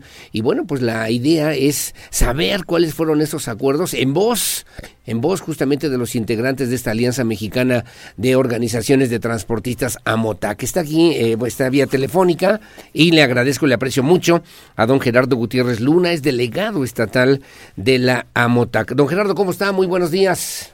Buenos días, licenciado Órdenes. Gracias, señor, por tomar la llamada a platicar con la audiencia de Radar News en esta primera emisión. Y bueno, primero preguntarle, primero preguntarle, eh, ¿a qué obedece esta reunión? ¿Por qué se llevó a cabo? ¿Por qué se realiza esta reunión?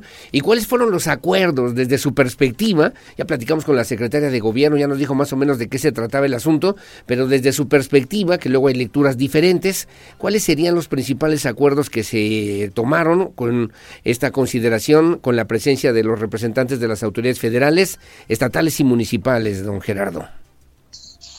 Muchas gracias, gracias por el espacio que nos dan. Este, pues de aquí tenemos es que habíamos algo de, problemas, tanto los compañeros foráneos que vienen de otros estados y nos están inflacionando, por eso tenemos varios este, inquietudes por parte de compañeros foráneos. Aquí de Querétaro estamos, estamos bien, siempre se los he estado, se les estaba, estado avisando.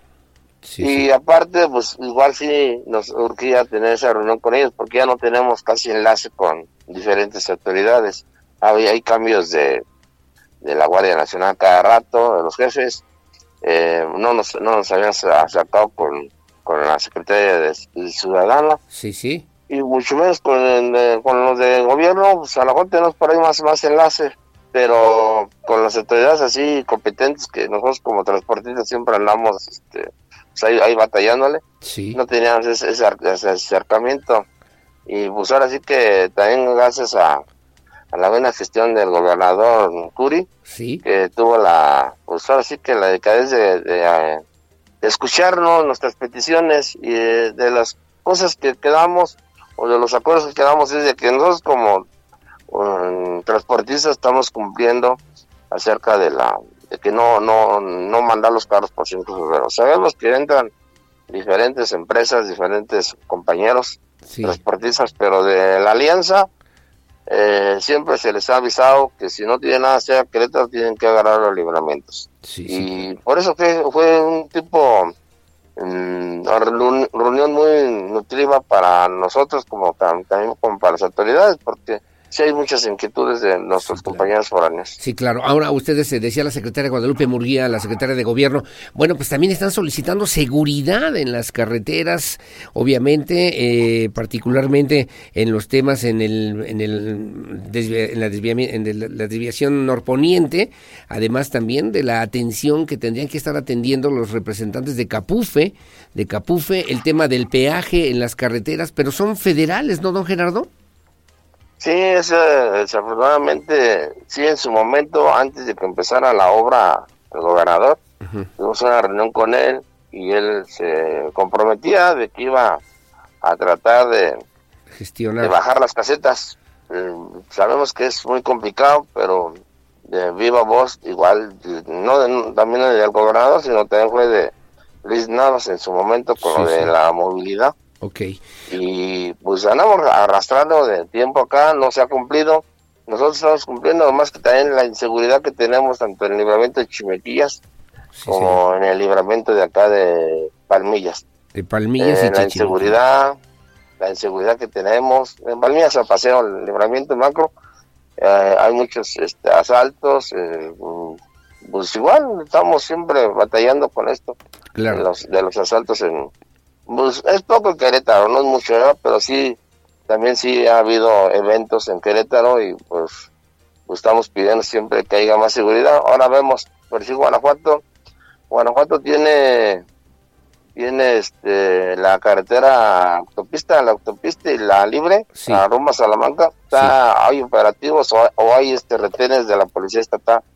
Es lo que también le pedimos a, al gobierno que a ver si nos pudieran apoyar con más unidades en, tramos este, estratégicos aquí rumbo a, la Ciudad de México. Si hay asaltos, si hay situaciones violentas y complicadas, ¿no? Para los eh, transportistas, para los camioneros que van, sobre todo, que vienen del centro de la República, que van hacia el norte del país, don Gerardo. Eh, sí, desafortunadamente sí, sí hemos tenido varios casos en Querétaro.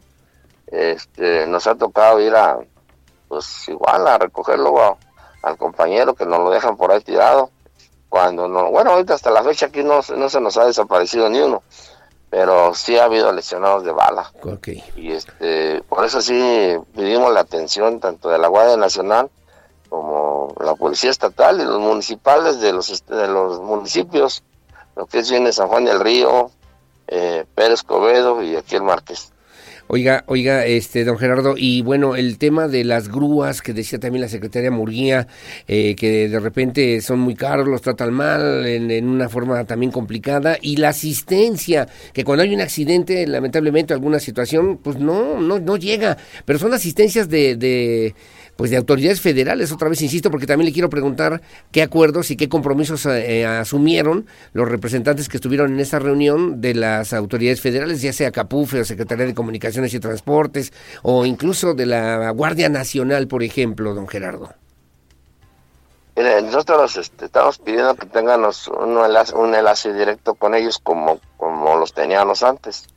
Cuando estaba en su momento los otros mandos de la Policía Estatal, tenían los tres mandos, el secretario, el director y el comandante, y siempre estaban al, al pie, siempre apoyándonos acerca de un intento de asalto, un accidente, o un carro descompuesto para ahí, este, que nos dieran la atención de, de Orillalo.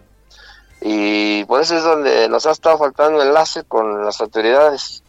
Y de la Guardia Nacional, pues la verdad también tenemos pocos elementos, antes teníamos también a, a todos, ahí al momento de lo que teníamos tratarse en un chat directamente con, con la Policía Federal en su momento. Ajá. ¿Y qué pasó? Y ahorita con la, Guardia, con la Guardia Nacional no, ni, ni reuniones tenemos. ¿Y por qué? Mm. ¿Pero por qué ahí, don Gerardo? ¿Por qué?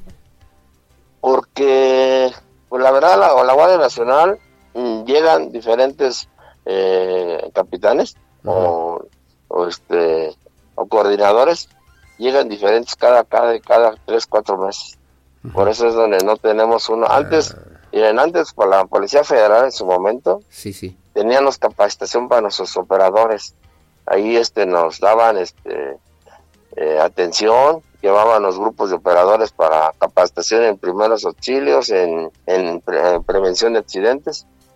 Y desafortunadamente ahorita no, no, no, no tenemos esos, esos este, acuerdos ni esos acercamientos con ellos. Por eso sí fue urgente tener este, este, tipo de reunión y se le agradece mucho al gobernador que haya tomado, nos ha tomado en cuenta. Para que gestione, porque pues, la verdad es que serían además determinaciones federales, entiendo de esa manera, pero que el gobierno del estado por lo menos se ofreció para que se pudieran hacer estas gestiones, don Gerardo. No, sí, la verdad es que estamos muy agradecidos esto, con, el, con el gobernador tomar este e, e, esto porque se, que se vuelva a repuntar, que tengan las reuniones y nosotros sabemos que siempre andamos a nivel nacional con los compañeros que mm, pues que no han en exceso de velocidad, que si no tienen nada que tratar a Querétaro que pues vayan por otros por, libramientos. sí. Y estamos cumpliendo nosotros, nomás que sí, luego sí tenemos ese tipo de, de problemas de inquietud. Había varios, varios este, compañeros de diferentes estados de la República que siempre estaban señalando del problema que tenían aquí en Pasácar. Sí, sí, sí, sí, sí, sí, sí, claro. Oiga, don Gerardo, me están preguntando, ha habido muchos accidentes de camiones. Diario nosotros reportamos uno en la carretera, en la 200, en la 57, incluso accidentes mortales. De repente exceso de velocidad, incluso se habla de una rampa que no está funcionando en la México Querétaro. También es de las autoridades federales, pero pero la neta, la neta, luego también los, los señores camioneros se pasan de, de lanza, ¿no cree? Pues sí, nosotros este, hemos, eh, como dijera, platicando con ellos, con compañeros en, los grupos, igual con las autoridades, cuando hay ese tipo de, situaciones de que los agarren en exceso de velocidad o vayan a estar inconvenientes, nosotros como, como delegaciones o como delegados, nosotros no metemos las manos por ellos. Siempre hemos dicho, inclusive aquí en Querétaro con las infracciones de los de los lugares este, prohibidos, pues ahora sí. que es culpa del operador, no, no, no son cosas de, que nos quieran este más infraccionar porque sí. Y eso de los de exceso de velocidad, nosotros desgraciadamente lo que estamos viendo también es falta de vigilancia en carretera. Antes, antes, eh, igual ahora que todavía no sé, ya había llegado la Guardia Nacional y había pocos este, elementos de la Policía Federal, había operativos, sabíamos en dónde están. Siempre estaban, por decir, aquí en la bajada de San Juan del Río, o en la bajada de acá, de aquí en la entrada de Querétaro. y siempre estaban al pie del cañón en, y sabían las autoridades, o los choferes salían, sabíamos, sabíamos, porque también nosotros nos contamos como operadores, ahí andamos, y este, y sabían en dónde estaba una patrulla, y ya como que tenían el respeto, pero ahorita no hay nadie en carretera. No hay vigilancia. No hay, vigilancia. Y, no funciona, o sí funciona la rampa esa que pedían también algunos eh, camioneros para la, rampa, la rampa cuando se quedan sin frenos de pronto llegando a Querétaro, don, don, Gerardo. No, es que sí, desde cuando esa rampa ya también habíamos tenido reuniones con Capufe, con este, con la secretaría. Ajá y ya nos habían comentado eso, más bien con la secretaría, ya nos habían comentado que iban a hacer la rampa, mm, inclusive se pensaba hacer una, la primera, ahí donde están los Oprobús, ahí bajando a la mitad de, bajada de, Miranda, sí, ahí pensaban hacerla allí, en ese proyecto. ¿Y qué pasó? Y, y no, pues no, pues no hay, no hay este capital, no hay no hay dinero, no hay, este, recursos, no hay proyectos. Pero también es de la Secretaría de, y ahora se llama Secretaría de Infraestructura, Comunicaciones y Transportes. Es responsabilidad de esa Secretaría, ¿no? Pues sí. Eh, de hecho, ahorita nuestro líder, Rafael López Pacheco, anda muy bien este enlazado con, con la directora Benítez. Eh, anda en filas viendo calificación de carreteras, este eh, problemas que tenemos en diferentes retenes, eh, tanto con la Guardia Nacional como la PGR, y anda, anda trabajando, pero igual de eso de lo de las rampas, em, pues aquí en Querétaro sí nos hace falta. La verdad sí hemos tenido muchos eh, problemas en eso con con diferentes compañeros de las otras agrupaciones. Bueno, hay buen acuerdo, hay buena relación, esperan que el gobierno del estado pueda gestionar eso. Nos queda un minuto, pero me preguntan, ¿usted ha escuchado ya del proyecto de la municipalización? Porque usted vive aquí en Querétaro, don Gerardo. La municipalización para que no pasen camiones pesados por lo menos por Avenida 5 de Febrero. Eh, ¿A ustedes eso les beneficia, les perjudica o por qué? ¿O cuál es el acuerdo que tienen con las autoridades municipales para lograr que esta municipalización también se pueda, se pueda obtener, se pueda tener en Querétaro, don Gerardo? El sí nos preocupa porque nos mandarían por libramientos y eso es lo que nos ha, estado, este, eh, tenemos el tipo de inseguridad. La inseguridad en carreteras que atraviesan en Querétaro y tenemos mm, más, más acá la de Chimiquillas. El día de antier, por ahí metí, me subí un reporte al C4 del Marqués que nos estaban apegando a las unidades y, todo eso viene de que se para uno y ya lo van y lo asaltan. Y metimos el reporte el momento, ya no tuve este por ahí desenlaces si hubo detenidos o no, pero siempre hemos estado al pendiente del transportista, así como nos llegan los mensajes. Mm, afortunadamente acá en Marqués tenemos un, estamos un enlace directo con C4. En Querétaro no, no lo tenemos, por eso es donde, por eso es donde sí teníamos este, la inquietud de que nos escucharan y esperamos a ver si eh, nos podemos enlazar más rápido para ese tipo de problemas. Bueno, finalmente y agradecerle, agradecerle como siempre a don Gerardo Gutiérrez Luna, delegado estatal de la MOTAC en Querétaro, eh, sobre este tema. ¿Ustedes no utilizarían, por ejemplo, eh, o utilizan la 5 de febrero porque los libramientos son inseguros? El norponiente, Chichimequillas, Palmillas, son inseguros también para los, los camioneros. Mm, sí, nosotros vamos cumpliendo. Sí ha habido, eh, sí hemos tenido eventos de compañeros en, que nos han hecho intentos de asalto o, asaltos, más bien aquí en, en la Chimiquillas sí hemos tenido, pero pues nosotros hemos hecho eh, eh, operativos en 5 de febrero ahorita con las obras, luego andamos por ahí este, caminando con mi mesa directiva. Sí, sí. inclusive hace poquito tuvimos la reunión en diciembre, el 14 de diciembre tuvimos la reunión aquí con nuestro líder. Andábamos el 5 de febrero haciendo un operativo el día 13. Sí, sí. Y andábamos viendo cómo, y la verdad, en nuestra organización estamos cumpliendo. Nosotros, este, carros, tenemos muchos en Querétaro, muchos, tanto de materialistas como de estos de volteos, que inclusive hubo un tiempo que los estuvieron trabajando el 5 de febrero ya no, ya no, ya muchos ya salieron. Eh, y ya total que estos este, son los que veíamos pasar por allí o vemos pasar, pero son pocos. Nosotros estamos cumpliendo siempre agarrando los libramientos. Por eso sea, hicimos el operativo con, con los Rafa, con la mesa directiva del CEN de Amotac, Sí, pues estamos viendo que de Amotac casi no pasa.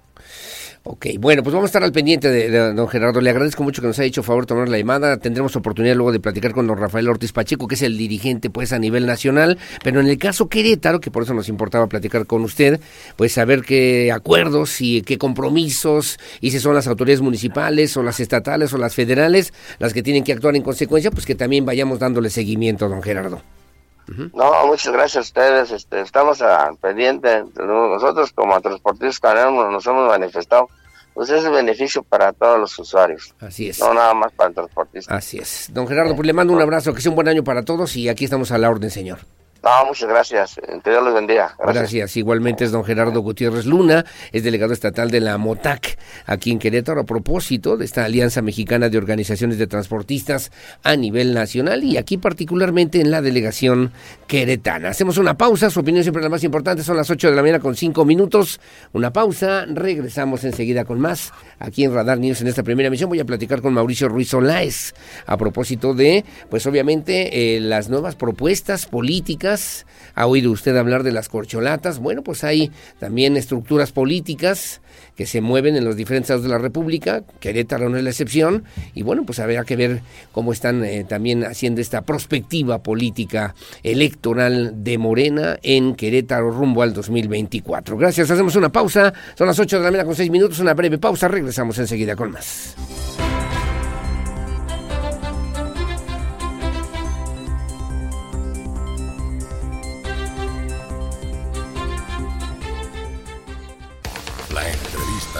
Radar News.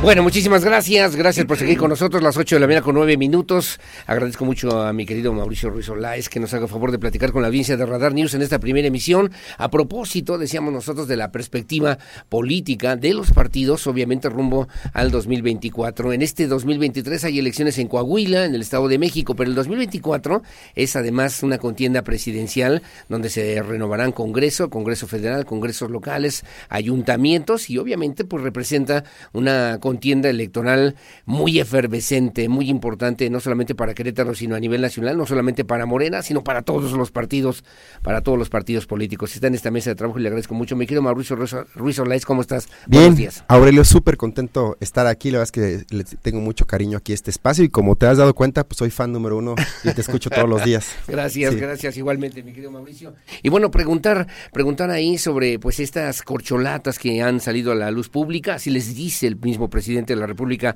Andrés Manuel López Obrador. Hablaba yo de cuatro figuras principales, aunque ayer todavía surgió, incluso la misma, la doctora Claudia Sheinbaum Pardo dijo que es, es conveniente, sería bueno que hubiera más, más corcholatas en este entorno político electoral. Pero se habla de cuatro, Claudia Sheinbaum Pardo, se habla de Marcelo Ebrard Casaubón, se habla también del secretario de Gobernación, Adán Augusto López, y de Ricardo, Ricardo Monreal, senador de la República. ¿Cómo ven desde esta misma lógica ya con estas consideraciones para el estado de Querétaro rumbo al 2024, mi querido Mauricio? Pues mira, de entrada, Aurelio, yo creo que muy contentos porque eh, primero nunca había habido tantas figuras de un partido de izquierda para competir y ser ganables, ¿no? Desde la figura de, de, Cárdenas, ¿no? De Cuauhtémoc Cárdenas, como recordarás, después viene el presidente hoy compañero Andrés Manuel López Obrador, y hoy pues hay más de 18 nombres, eh, por lo menos en Morena, ¿no? Que, que, han, que pueden, ser, presidenciables. Que son presidenciables. A lo mejor se cierran dos, tres nombres la, al final, pero se han mencionado muchos, muchos nombres, ¿no? Está ahí el, diputado federal Noroñez, está la secretaria de Energía, está, o sea, eh, la ex secretaria de, Economía, Tatiana Cultiero, o sea, ha habido muchos nombres que, que, se han sumado y, y hay aceptación. Yo sí creo que esto, bueno, se va a cerrar eh, eh, en tres nombres, ¿no? Este, creo que está entre el secretario eh, Adán Augusto, el, nuestro canciller Marcelo Ebrard y la jefa de gobierno. Creo que ahí es, ahí es donde está la mayor aceptación del proyecto. Porque además el presidente dijo, van va a ser por encuesta, ¿no? Que el que tenga mayor popularidad, el que esté mejor posicionado en las encuestas, va a ser candidato o candidata a la presidencia de la República para Morena. Es correcto. Yo creo que ahora todas las encuestas, pues por supuesto, ponen a la doctora Claudia como la preferida, ¿no? Eh, al interior de nuestro movimiento es la que más aceptación tiene los que están con el presidente Andrés Manuel, los que coinciden con el presidente, están con la doctora Claudia. Afuera de, Morena o los que de una u otra forma no coinciden con el presidente, siento que tienen mayor aceptación a otros corcholatas, principalmente en el caso del canciller Marcelo Ebrard. Pero sin embargo, bueno, yo creo que parte de esta cuarta transformación que ha encabezado el presidente Andrés Manuel, pues es venir cambiando los paradigmas en la política. Y hoy México está preparado para tener una mujer presidenta, creo que eso sería histórico. Nunca hemos tenido una mujer presidenta. Y no solamente por el tema de género, sino también por el tema de capacidad. Eh, hemos tenido economistas, hemos tenido politólogos, abogados, este, hemos tenido todos los doctores, doctores ¿no? Este, bueno, ella también es doctora. Pero, y, pero es científica, ¿no? y yo creo que eso va a ser importante. Y ella metió la ciencia en la política. Recordaremos cuando ella trabajaba con el presidente como jefe de gobierno, ella fue la impulsora de los carriles centrales para el tema del transporte público. Ella promueve el segundo piso, este, que fue pues, ya un ícono en muchos países. claro, sí, eh, claro. y la verdad es que lo que ha hecho la Ciudad de México, a pesar de la guerra sucia que trae ahorita con la línea 3 y el tema del, metro, ha hecho excelentes resultados en temas de seguridad, el aumento al, tema de, del empleo, la movilidad en la Ciudad de México, que es el gran reto, y la verdad es que quien gobierna la Ciudad de México, pues está gobernando casi todo el país. Entonces tiene la capacidad, la doctora, es una mujer muy querida por nuestro movimiento, y yo estoy seguro que cuando llega ella a ser la candidata, eh, ya destapable, que es en octubre, ¿no? Porque todo el mundo dice, oye, ¿por qué se están adelantando? Bueno, recordemos que hoy Morena está pasando por un proceso de encuestas eh, de aquí al mes de octubre. De posicionamiento, es un meramente, que lo están haciendo todos, ¿no? Vemos publicidad que dice eh, hashtag es Claudia, vemos publicidad que dice Marcelo mi carnal, este, vemos este, ajá, vemos espectador que dice que siga López, ¿no? Todos traen sus estrategias mediáticas tanto en redes sociales como territorial. Oye, estoy platicando además, eh, le debo decir a usted Mauricio Ruiz Olaez, además de que fue dirigente estatal de Morena, que tiene una experiencia también importante, fue diputado local, hoy es el coordinador de la, de la quinta circunscripción para Morena a nivel nacional. No, no para Morena, para el proyecto de la doctora. Para el eh, proyecto de la doctora. El, el, presidente Mario Delgado, que eh, por lo cual también tenemos una, una gran relación, eh, él ha sido muy respetuoso. ha tratado que el partido no se involucre ahorita en este tema, pues porque se vería muy mal, ¿no? No se vería el piso parejo, que es lo que han demandado. Él ha sido muy respetuoso, él ha tratado de que a los comités estatales y a todo el partido no se involucre, pero esto es más bien ya a título personal. A título personal, ya promoviendo pues la imagen, la figura de la doctora, de la doctora Claudia Sheinbaum. ¿En qué estados de la República, mi eh, estamos trabajando el Estado de México, que ahorita es la joya de la corona, es la madre de todas las batallas. Nos toca Colima, que es un estado ya gobernado por Morena. Nos toca Michoacán, también gobernado por Morena. Y nos toca el Estado de Hidalgo. Estado de eh, Hidalgo. Esos cuatro estados estamos trabajando. Y por supuesto, pues también aquí en Querétaro, apoyando a todos los compañeros que están con la doctora Claudia. Con la doctora Claudia Sheinbaum. Ah, decías, y mm. voy a hablar particularmente de la doctora Claudia Sheinbaum, porque decías tú, eh, parte de la guerra sucia ahora como jefa de gobierno. El tema de las líneas, de las líneas 7, la 3, la 12 del metro, entre otras muchas cosas, le ha sacado canas verdes a la, a la doctora. Ha sido su talón de Aquiles. Eh, yo creo que ha sido unos temas, primero porque ha habido una desinformación de que se le bajaba el presupuesto para el tema de mantenimiento. Jamás, durante, por lo menos los últimos siete años ha tenido el mismo presupuesto. Eh, hoy, bueno, como sabes, casi más de 20 mil millones de pesos se le sube para este año, casi la mitad del presupuesto del Estado de Querétaro, para el tema de mantenimiento. El tema, por ejemplo, de la Guardia Nacional, que ha sido muy atinado, el 80% de, la, de, la, de los encuestados, el 100% de los encuestados, el 80%, eh, están a favor que esté la Guardia Nacional en el metro, y no solamente por el tema de que puede haber un tema de sabotaje, sino pues han sacado carteristas, han sacado mucha gente de que ha lastimado a la gente. Pero el tema del metro no es de seguridad, sino de mantenimiento, ¿no? Pues mira, el tema de mantenimiento ahí está. ¿Qué, ¿no? ¿qué pasa? Este, eh, acuérdate que cuando pasó el accidente eh, trágico el, año pasado, este, había una empresa europea y hubo un estudio, no era tanto el tema de mantenimiento, ¿no? Eran temas específicos técnicos desde su fabricación, ¿no?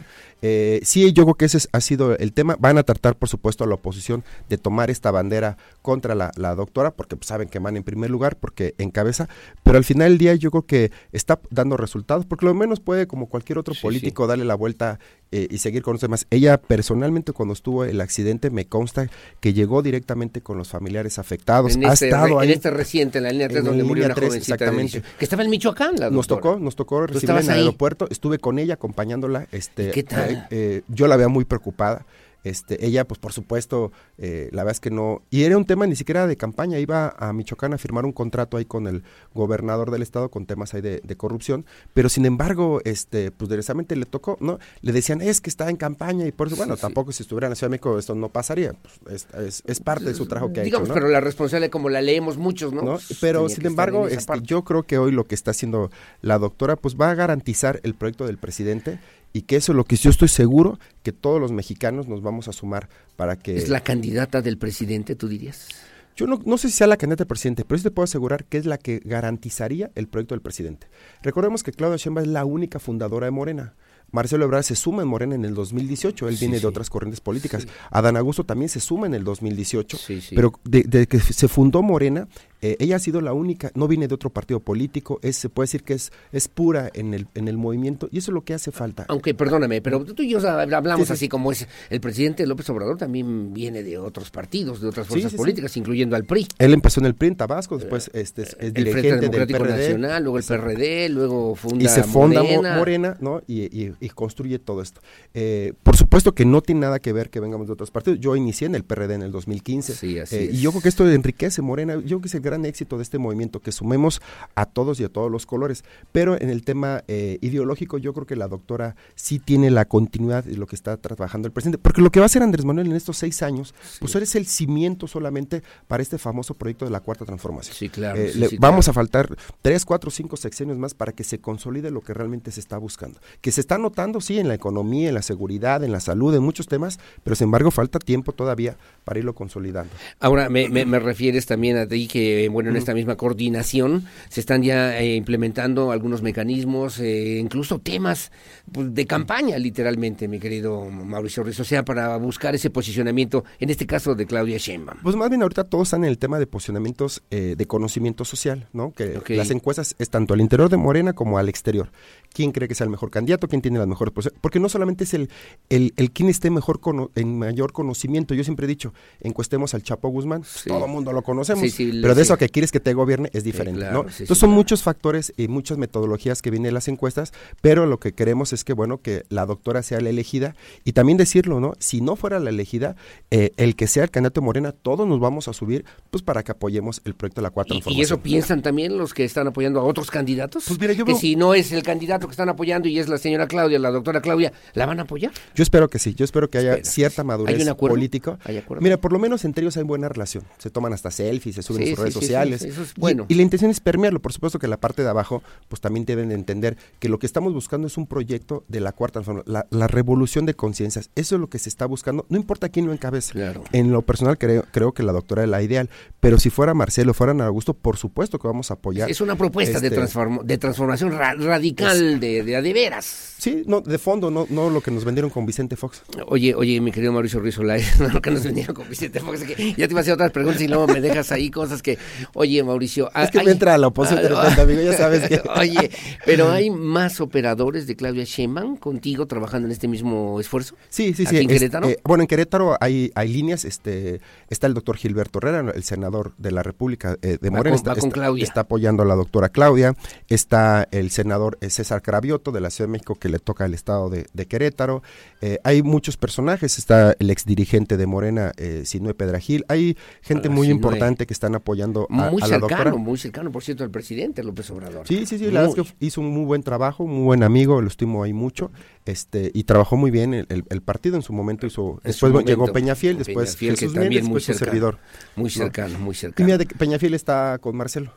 Fíjate nada más. Oh, bueno, y hay otros, hay otros, a ver si hacemos un debate, a ver si podemos tener la presencia de los representantes de, pues, al menos de, Marcelo, de bueno, de la doctora Claudia Sheinbaum, de el, canciller Marcelo Ebrard y de, eh, de, Adán Augusto López aquí en esta mesa y podamos hablar de este tema que me parece. Y que eso es lo que enriquece. La verdad es que hoy nos sentimos orgullosos de tener tantas corcholatas y la oposición, pues prefirieron dedicarse estos cuatro años en golpetear al presidente, en descalificar, en hacer mentiras. Y de este discurso de odio que ellos traen ahorita con la cuarta transformación, pues dejaron a un lado lado las propuestas, el beneficio al pueblo, generar ¿Tú crees cuadros que es un políticos. discurso de odio de la oposición que ha inventado Sí. la oposición en contra del presidente? Pues todo lo que han hecho con el tema de las estancias infantiles, que el- este, los niños que le quitaron el medicamento con cáncer, todo eso ha sido totalmente eh, falso. El tema de que, de que está el país en guerra, que, eh, que la economía que se iba a llegar a Andrés Manuel iba a estar a 30 pesos, que la gasolina iba a subir, que iba a hacer esto en Venezuela, pues han visto que en cuatro años no ha pasado nada de eso. Pero sin embargo ellos dejaron pues a un lado las propuestas y que han perdido la calidad moral con la ciudadanía. Eh, hablar de corrupción, pues es escuchar al PRI, escuchar al PAN, eh, pues la verdad es que la gente dice, oye, pues cómo, si ustedes Claro. son los fundadores de eso. No te va a gustar, pero hoy el financiero publica accidentes en el metro pegan a Claudia Sheinbaum aprobación cae hasta un 47% en enero. ¿Qué dices al respecto? Pues yo creo que es parte, ¿no? Es parte de... ¿Es parte de la guerra? pues no sé si de la guerra, pero es parte también pues de que eh, están las encuestas ahorita en mucho movimiento. eh, esto sube, esto baja. eh, también esto no significa que hoy, porque sea la primera, va a ser... eh, es parte de... Y va a tener que ir trabajando el tema del metro, que va a ser, insisto, el talón de Aquiles para la jefa de gobierno. Eh, ahí ya se tienen programadas algunas reuniones, acuerdos, acercamientos con la gente de Querétaro, con Claudia Sheinbaum. Eh, bueno, viene, el, eh, viene- me imagino que va a venir el 5 de febrero, ves que como sabes, viene el presidente Ajá, aquí al Teatro de la República, vienen todos los gobernadores, este, estaremos platicando, se ha iniciado a hacer una agenda, tentativamente hay una, un compromiso el 25 eh, de febrero, sábado Ok. 25, posiblemente venga aquí al municipio de Huimilpan, que esa es la premisa que te paso, amigo. Sí, gracias. Este, eh, eh, no está todavía confirmado, pero se está, se está Correcto. trabajando. Pero sin embargo, recordemos que el primer estado que, a- que ella acudió, este sola fue Querétaro. Eh. Tuvimos ahí el Sí, honor de, estar ahí en tu- con tu Sí, presencia. claro, no, al contrario, Eh, yo, y bueno, pues eh, hubo una muy buena respuesta. La verdad es que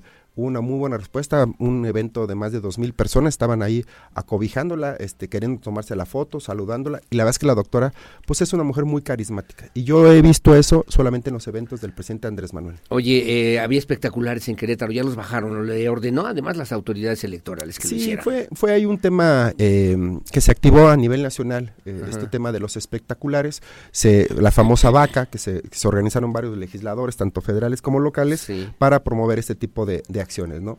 Al final eh, podemos decir que funcionó, hablaron de ella, al final otros pueden decir que no funcionó porque les restó, claro. pero sin embargo, bueno, pues fue- hay un tema eh, a- a- alejado a, a las decisiones de la doctora eh, Claudia. Dicen que el que pega primero pega dos veces, ¿no? O ya palo dado ni Dios lo quita, mi Pues ya por lo menos en menciona- política. eh, por lo menos si no la conocían, ya la conocieron con eso, ¿no?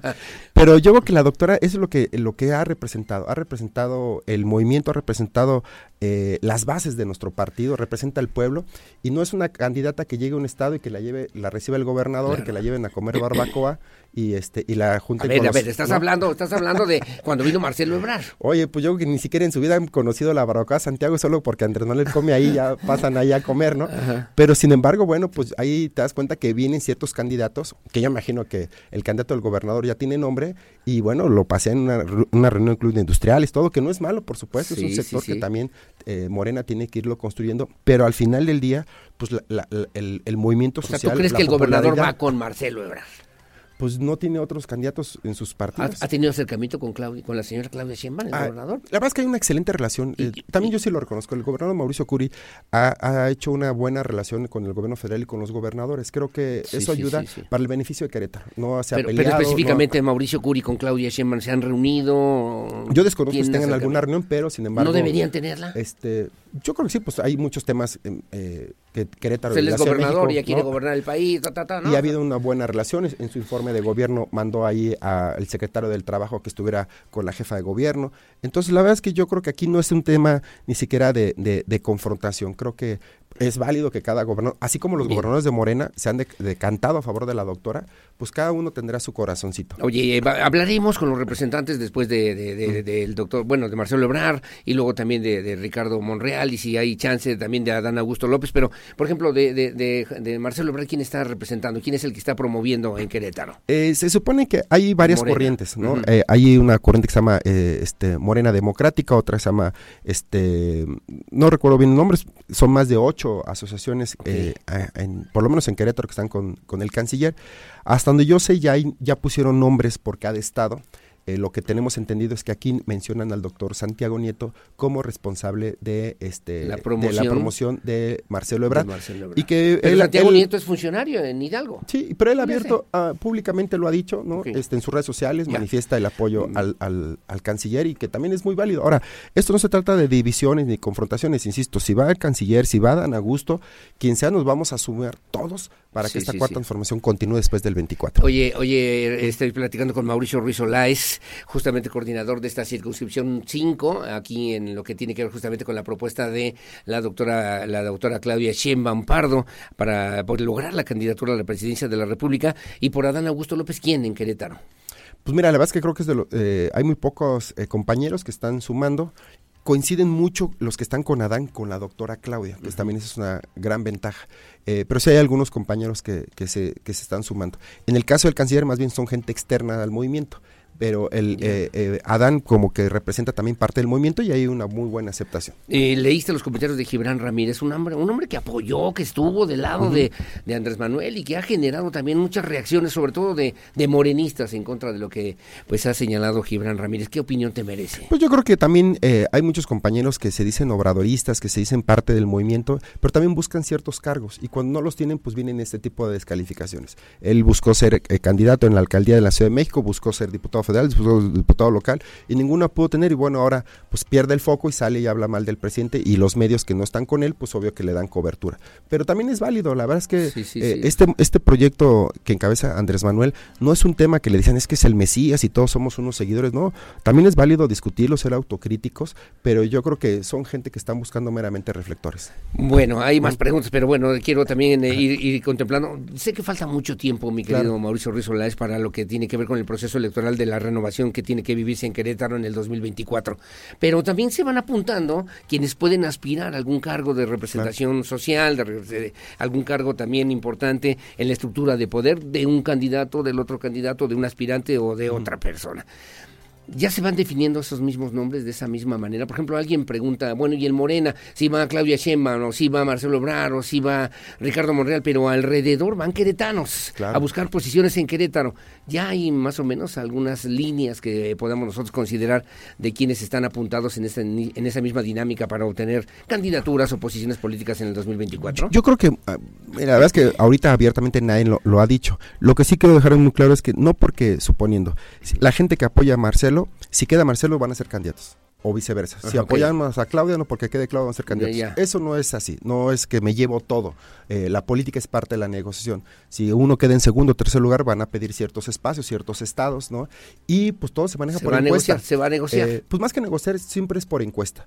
Si encuestan aquí en Querétaro y sale un- una figura, hombre o, o una compañera, bueno, pues se le dará el espacio, aunque haya apoyado, al contrario. Eh, siempre ha sido así la encuesta, lo ha promovido el presidente, la promueve hoy el partido, y pues los compañeros que aspiren más bien a un distrito, a un municipio, pues tendrán que trabajar pues para que la ciudadanía lo respalde en la encuesta. O el Senado de la República, O el Senado, por que es- ejemplo, que, para nosotros va a ser la joya de la corona. Sí, creo. Porque eh, como están los números, Morena va a garantizar un senador, por lo menos en la segunda fuerza. Eso casi casi es un hecho, ¿no? Este, con la debilición que tiene el PRI, este, la falta de cuadros que tiene hoy también el Partido de Acción Nacional en el, en el Estado. Entonces, yo creo que hay una gran oportunidad para Morena Querétaro. Si llegamos a consolidar y, y ahora sí evitamos y erradicamos estos grupos políticos que ha hecho daño a los partidos de izquierda como en el PRD, si podemos generar un cuadro fuerte hombre o mujer para competir el Senado, yo estoy seguro que tenemos todas las condiciones para ganar en el 2024. se pone bueno y el tiempo se va terminando, son las 8 de la mañana con 30 minutos y te tengo que preguntar finalmente, por ejemplo, lo que pasó en Coahuila, eh, el subsecretario de Seguridad y luego Armando Guadiana, el candidato oficial de Morena, de- del presidente,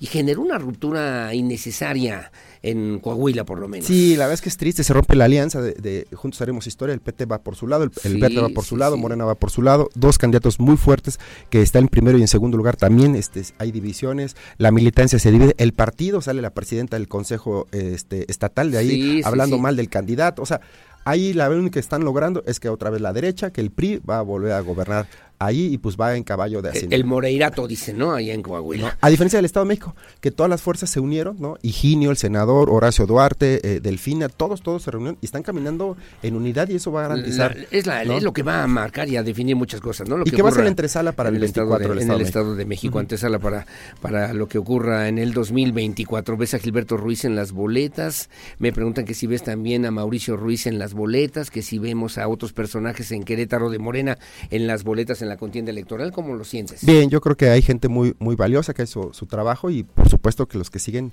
empujando este proyecto pues se merecen estar en las boletas y, habrá varios varios escenarios y también... O sea, la respuesta es sí. Sí, claro, vamos a estar eh, todos, yo espero que se den las, condiciones, amigo. Pero Oye, bueno, pues cuando venga la doctora Claudia Sheinbaum Pardo a Querétaro, anuncia además en esta primicia, entiendo, estuvo la vez pasada en Tolimán, ¿no? Me parece en los municipios del semidesierto queretano y ahora viene a Huimilpan, me estás comentando, ¿verdad? Eh, será la segunda vez, la primera vez estuvo aquí en la capital, este tentativamente está esta fecha, este pero eh, sí, será la segunda vez que viene al estado como, como eh, ciudadana como ciudadana, en esta posibilidad obviamente de que la conozca, de que sepamos de qué se trata y que en un momento determinado, ya en las encuestas, pues el partido tome la mejor decisión, ¿no? Es correcto. Mauricio Ruiz como siempre, muchas gracias. Al contrario, Aurelio, siempre es un gusto y, la verdad es que todo mi respeto y admiración para ti. ¿Le entras al de un debatillo? Ahí sí, es que no se me da. No, hombre, pero a ver, a ver si encontramos a alguien que eh, nos, podamos ahí coordinarlo y con todo sí, gusto. con todo Mauricio, Mauricio que tengas buen día. Son las 8 de la mañana con 32 minutos. Es eh, además eh, por representante de la propuesta política de la doctora Claudia Sheinbaum Pardo aquí en Querétaro, en esta quinta circunscripción, que obviamente también con un trabajo importante en varios estados de la República y quien coordina justamente estos esfuerzos que son relevantes rumbo a lo que será el 2024 para el Partido Movimiento Regeneración Nacional en Querétaro. Gracias Mauricio, que tengas buen día. Al contrario, un fuerte abrazo y estamos todo a tiempo de desearles feliz años a todos. Abrazo a la familia. Igualmente. Bueno, las 8.33, una pausa, una pausa, su opinión siempre la más importante, una pausa, regresamos enseguida con más.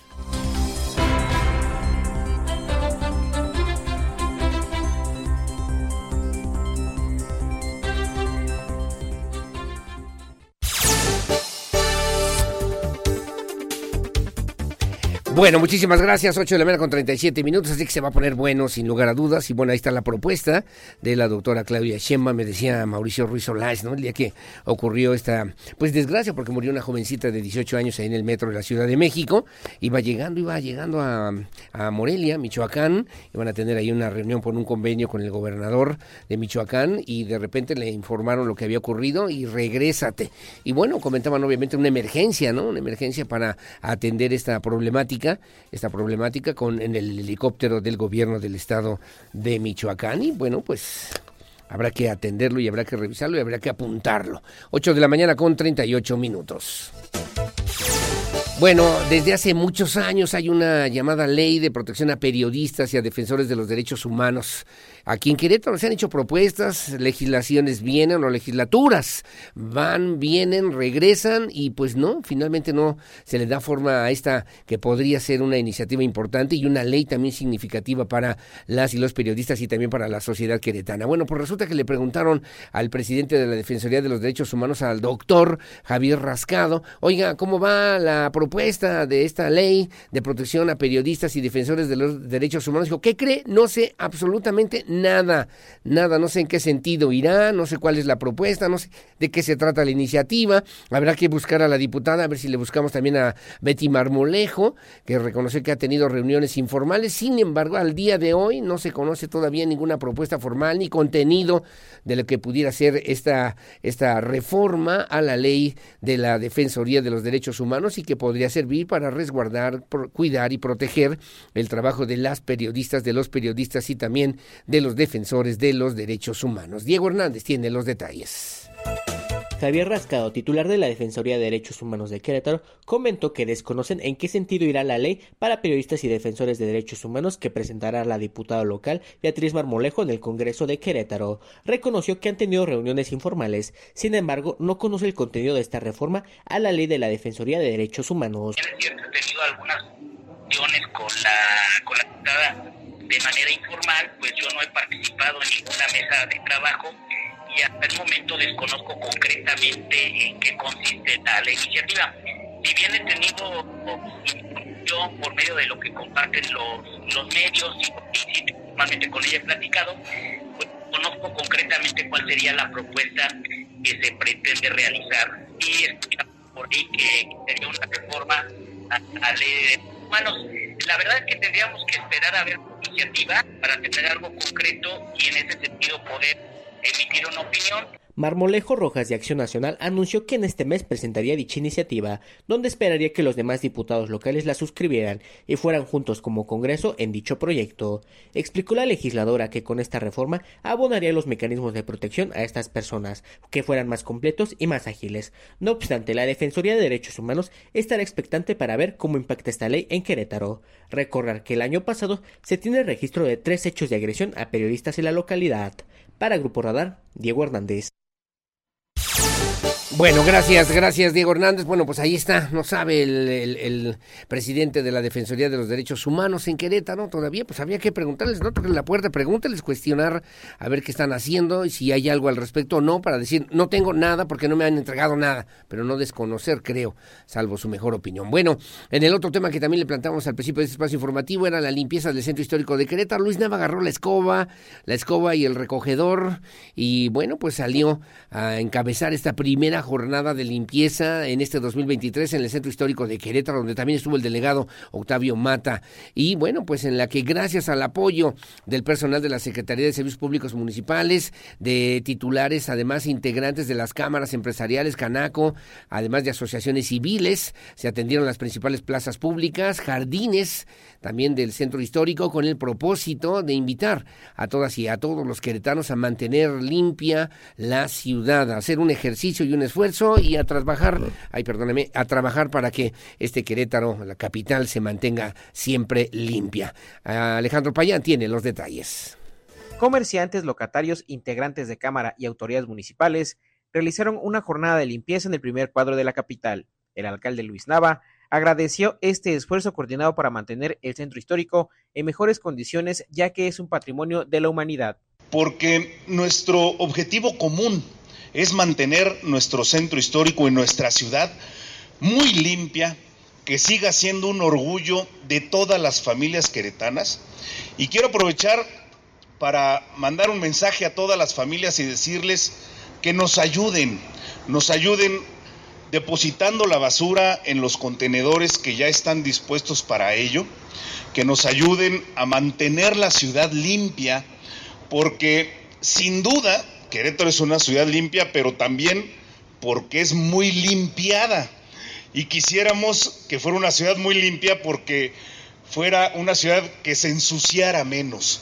Entonces, pedirles el apoyo a todas las familias queretanas a que podamos entre todos mantener limpia nuestra ciudad. Luis Nava también agradeció el trabajo del Ejército Naranja de Servicios Públicos Municipales e instó el llamado a todas y a todos para sacar la basura en el horario establecido, limpiar los frentes de sus viviendas y negocios para conservar la ciudad limpia y en buenas condiciones para dar una buena imagen al turismo y sobre todo para la salud y la calidad de vida de las futuras generaciones. Se informó que todos los días durante la madrugada, personal de servicios públicos municipales realiza el lavado de plazas y fuentes, así como el barrido mecánico de las vialidades principales del primer cuadro. Además, se cuenta con 143 rutas de barrido manual en dos turnos que van de 6 de la mañana a 9 de la noche. Para Grupo Radar, Alejandro Payán. Bueno, gracias Alejandro Payán. Así que yo tendría que decir, mi querido Pirro, noble histórica, ta, ta, ta, ta, ta, siempre limpia y limpiada. Ciudad de Santiago de Querétaro, corazón de la República Mexicana. Estuvieron representantes de las cámaras empresariales. Y mire, a mí me parece, ¿no? Como le hacen los japoneses, trae usted basura, salió de bas con basura de su casa, regresa a su casa con la basura y póngala, póngala donde, póngala en su lugar, ponga la basura en su lugar. Pero limpiemos también, ¿no? Porque luego somos bien cochinones, ¿no? Cochinón. Ah, ahorita pasan a limpiar. Ah, ahorita ahorita alguien llega y lo recoge. No, no, nosotros mismos, ¿no? Y también las autoridades que tienen que poner las pilas, porque luego hay papeleras, por ejemplo, depósitos de basura que están, pero a reventar de basura, ¿no? De toda. Entonces eh, va, va junto, va junto con pegado. Bueno, es la primera jornada, ojalá que nos inviten a la... Yo quería ir, ¿eh? Además yo quería, no, no tuve oportunidad, pero ir a la segunda jornada con todo gusto para que podamos barrer poquito de lo que nos toca desde, desde, desde este Querétaro maravilloso. Las 8.44 de la mañana.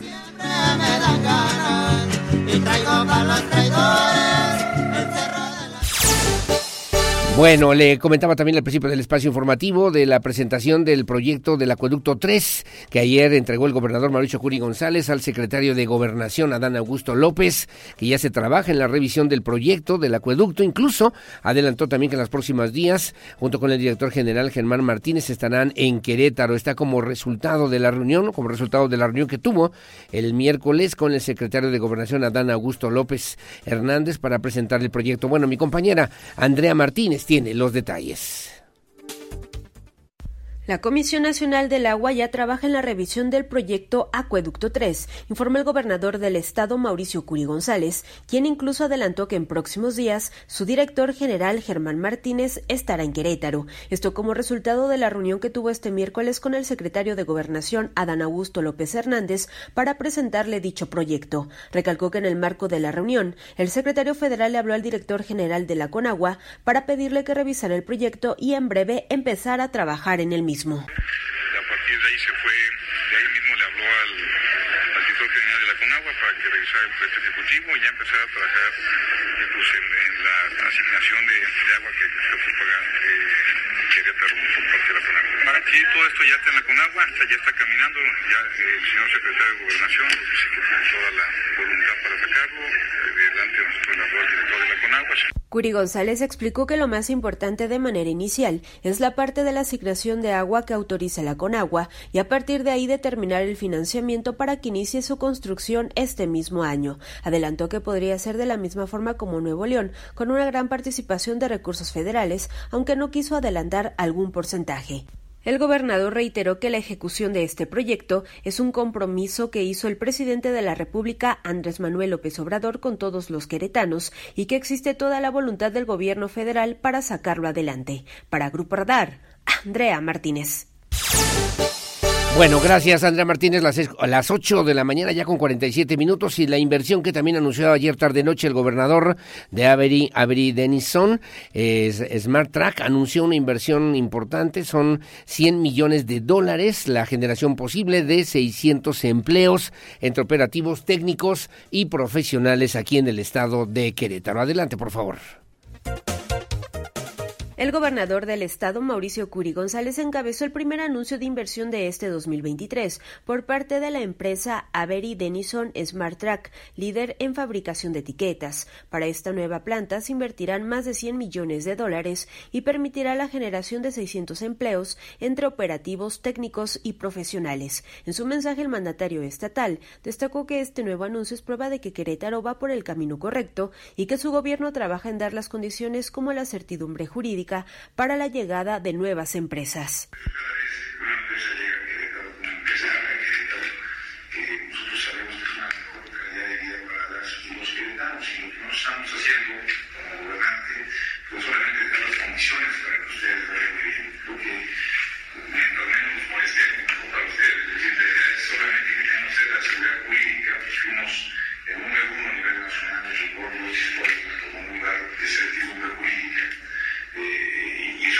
porque las inversiones van a considerando seguridad, calidad de vida, que nosotros buscamos una calidad de vida a largo plazo. Esta empresa establecerá una planta para la producción de etiquetas de radiofrecuencia RFID y será inaugurada en el 2024. Esta tecnología hace referencia a un sistema inalámbrico de dos componentes, etiquetas y lectores. Las etiquetas pueden almacenar información que va desde un número de serie hasta varias páginas de datos y con lo cual se abona a la reducción del consumo de papel. Esta planta que se ubicará en el Parque Industrial Finza 3 en el municipio de Querétaro se convertirá en la mayor instalación de red de capaces de producir este tipo de incrustaciones que darán cumplimiento a las necesidades del mercado mundial. Para Grupo Radar, Andrea Martínez.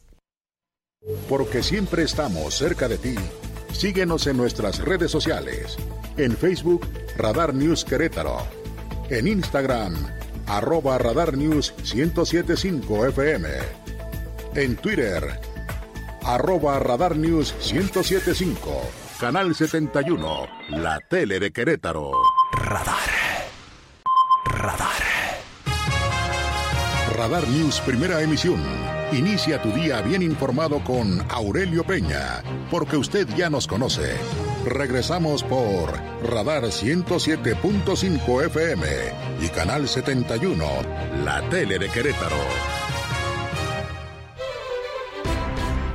Bueno, ya casi nos vamos, pero tengo un comentario rápidamente, rápidamente a las 8.53 de la mañana. a ver si puedo, a ver si me da tiempo rápidamente, Lucía. Eh, a ver, a ver, a ver, aquí estamos. Eh, que no pasa que no pasa el camión, no pasa la 62, no pasa la 37, seguimos esperando. Juanalo, Juanalo, dame un ride, dicen. Me pasan también el comentario, gracias. Pasan dos y van echando carreras y nunca se detuvieron. Gracias, Leonardo Favela. Un abrazo. En otro comentario, buenos días, licenciado. Como siempre, un gusto saludarlo el día de ayer. Un tremendo caos vial se vivió en la ciudad de Querétaro. Tres horas en la zona de Paseo de la República Jurica, la carretera Tlacote. El gobierno pide paciencia, pero no hay rutas alternas, no hay una buena planeación para tener opciones de vialidad, avenidas cerradas por fugas, alcantarillas destapadas, baches enormes. También aprovechar para pedir a las autoridades correspondientes la agilidad de reparación del acceso a Santa María Magdalena Magdalena Rancho Bellavista. Urge que concluyan con esa obra que lleva más de cuatro meses. Gracias, me dice don Víctor González. Paso el comentario, paso el reporte. Tengo un audio. A ver, lo escucho rápidamente. Adelante. Buenos días. Buen día. Buenos días, señor Aurelio, para el señor Mauricio Ruiz Olaez. Con todo respeto, yo creo que el que fomenta el odio o discursos de odio es el propio presidente Andrés Manuel López Hablador. Gracias, don Tomar Barrientos. Ahí está el comentario. Buen día, señor invitado. Que le eche con todo, que una, que se unan para continuar la cuarta transformación, pero que analicen y elijan bien a sus candidatos, que sean personas buenas, capaces o capacitadas, para que no pase lo que pasó con Cuauhtémoc Blanco, Samuel García y doña Lili Telles, que ante su incapacidad todo lo justifican y culpan al gobierno federal, o como en, en Guanajuato, Chihuahua, de todo se deslindan y solo lo bueno resultado de su mandato. ¿De qué se trata? Que se pongan a trabajar y asuman la responsabilidades todos y cada uno de las autoridades, hasta nosotros como ciudadanos. Gracias, eh, don Juan Luis Rodríguez, que nos hace favor de comunicarse con nosotros, de Gido, de Gido Modelo. Buenos días, licenciado. Fíjese que el ruido, el alcoholismo, drogadicción siguen en el acceso 61 entre Tlaloc e Izcoatl. Hablamos hasta 10 personas cada semana a las autoridades y todo mal comportamiento de este vecino del acceso 61 es importante. Ya hablamos con él, pero no responde que hasta que se presenten las autoridades Ahí le va a parar bien en señoras, señores, jóvenes ajenos a este acceso a tomar, a drogarse con ellos, orinando hasta, eh, me dicen, una especie, una superficie hasta 30 metros. Eh, hay enfermedades cada ocho días a partir del viernes a las 6 de la tarde y paran hasta el domingo. Es muy raro que por este señor eh, pues se ponen tan borrachos que sale el del acceso bien rápido. Ojalá, ojalá que nunca atropelle a alguien. En fin, lo estamos señalando a las autoridades y no nos han dado ninguna respuesta. Ojalá puedan ayudarnos atentamente vecinos del acceso 61. Ya lo hemos dicho muchas veces, ¿eh? Y no hay respuesta en la colonia Desarrollo San Pablo frente a la Secretaría de Seguridad Pública y en Tlaloc. Gracias, me dice don Jorge Ayala. Ya te fijaste a la baja la aprobación de Claudia Sheinbaum hasta en un 47%. Pregunta, ¿sería un buen ejercicio profesional el ver la legitimidad del título profesional que ostentan las llamadas corcholatas y una evaluación de su salud mental? ¿Qué opina el público? Mañana lo replanteamos con mucho gusto. Gracias. Que tenga buen día. Ya nos vamos. Son las 8.57 de la mañana. Tengo más, pero ya me no me da tiempo. Pierro Hernández, como siempre, en la producción digital. Gracias a Regina Martínez también en la parte técnica de la televisión y a Lucía Peña Nava en la coordinación general informativa. Yo soy Aurelio Peña. Gracias por su compañía y sobre todo mucho agradezco y aprecio el favor de su confianza siempre, siempre con la fuerza de la verdad. Buenos días. Hasta mañana. No sé quién nos hizo ese favor, tuvo que ser Dios que vio al hombre tan solo y sin dudarlo pensó en dos, en dos. Dicen que por una costilla. Lo ves. Radar TV, Canal 71, la tele de Querétaro. Lo escuchas. Radar 107.5 FM. En transmisión simultánea. Continuamos.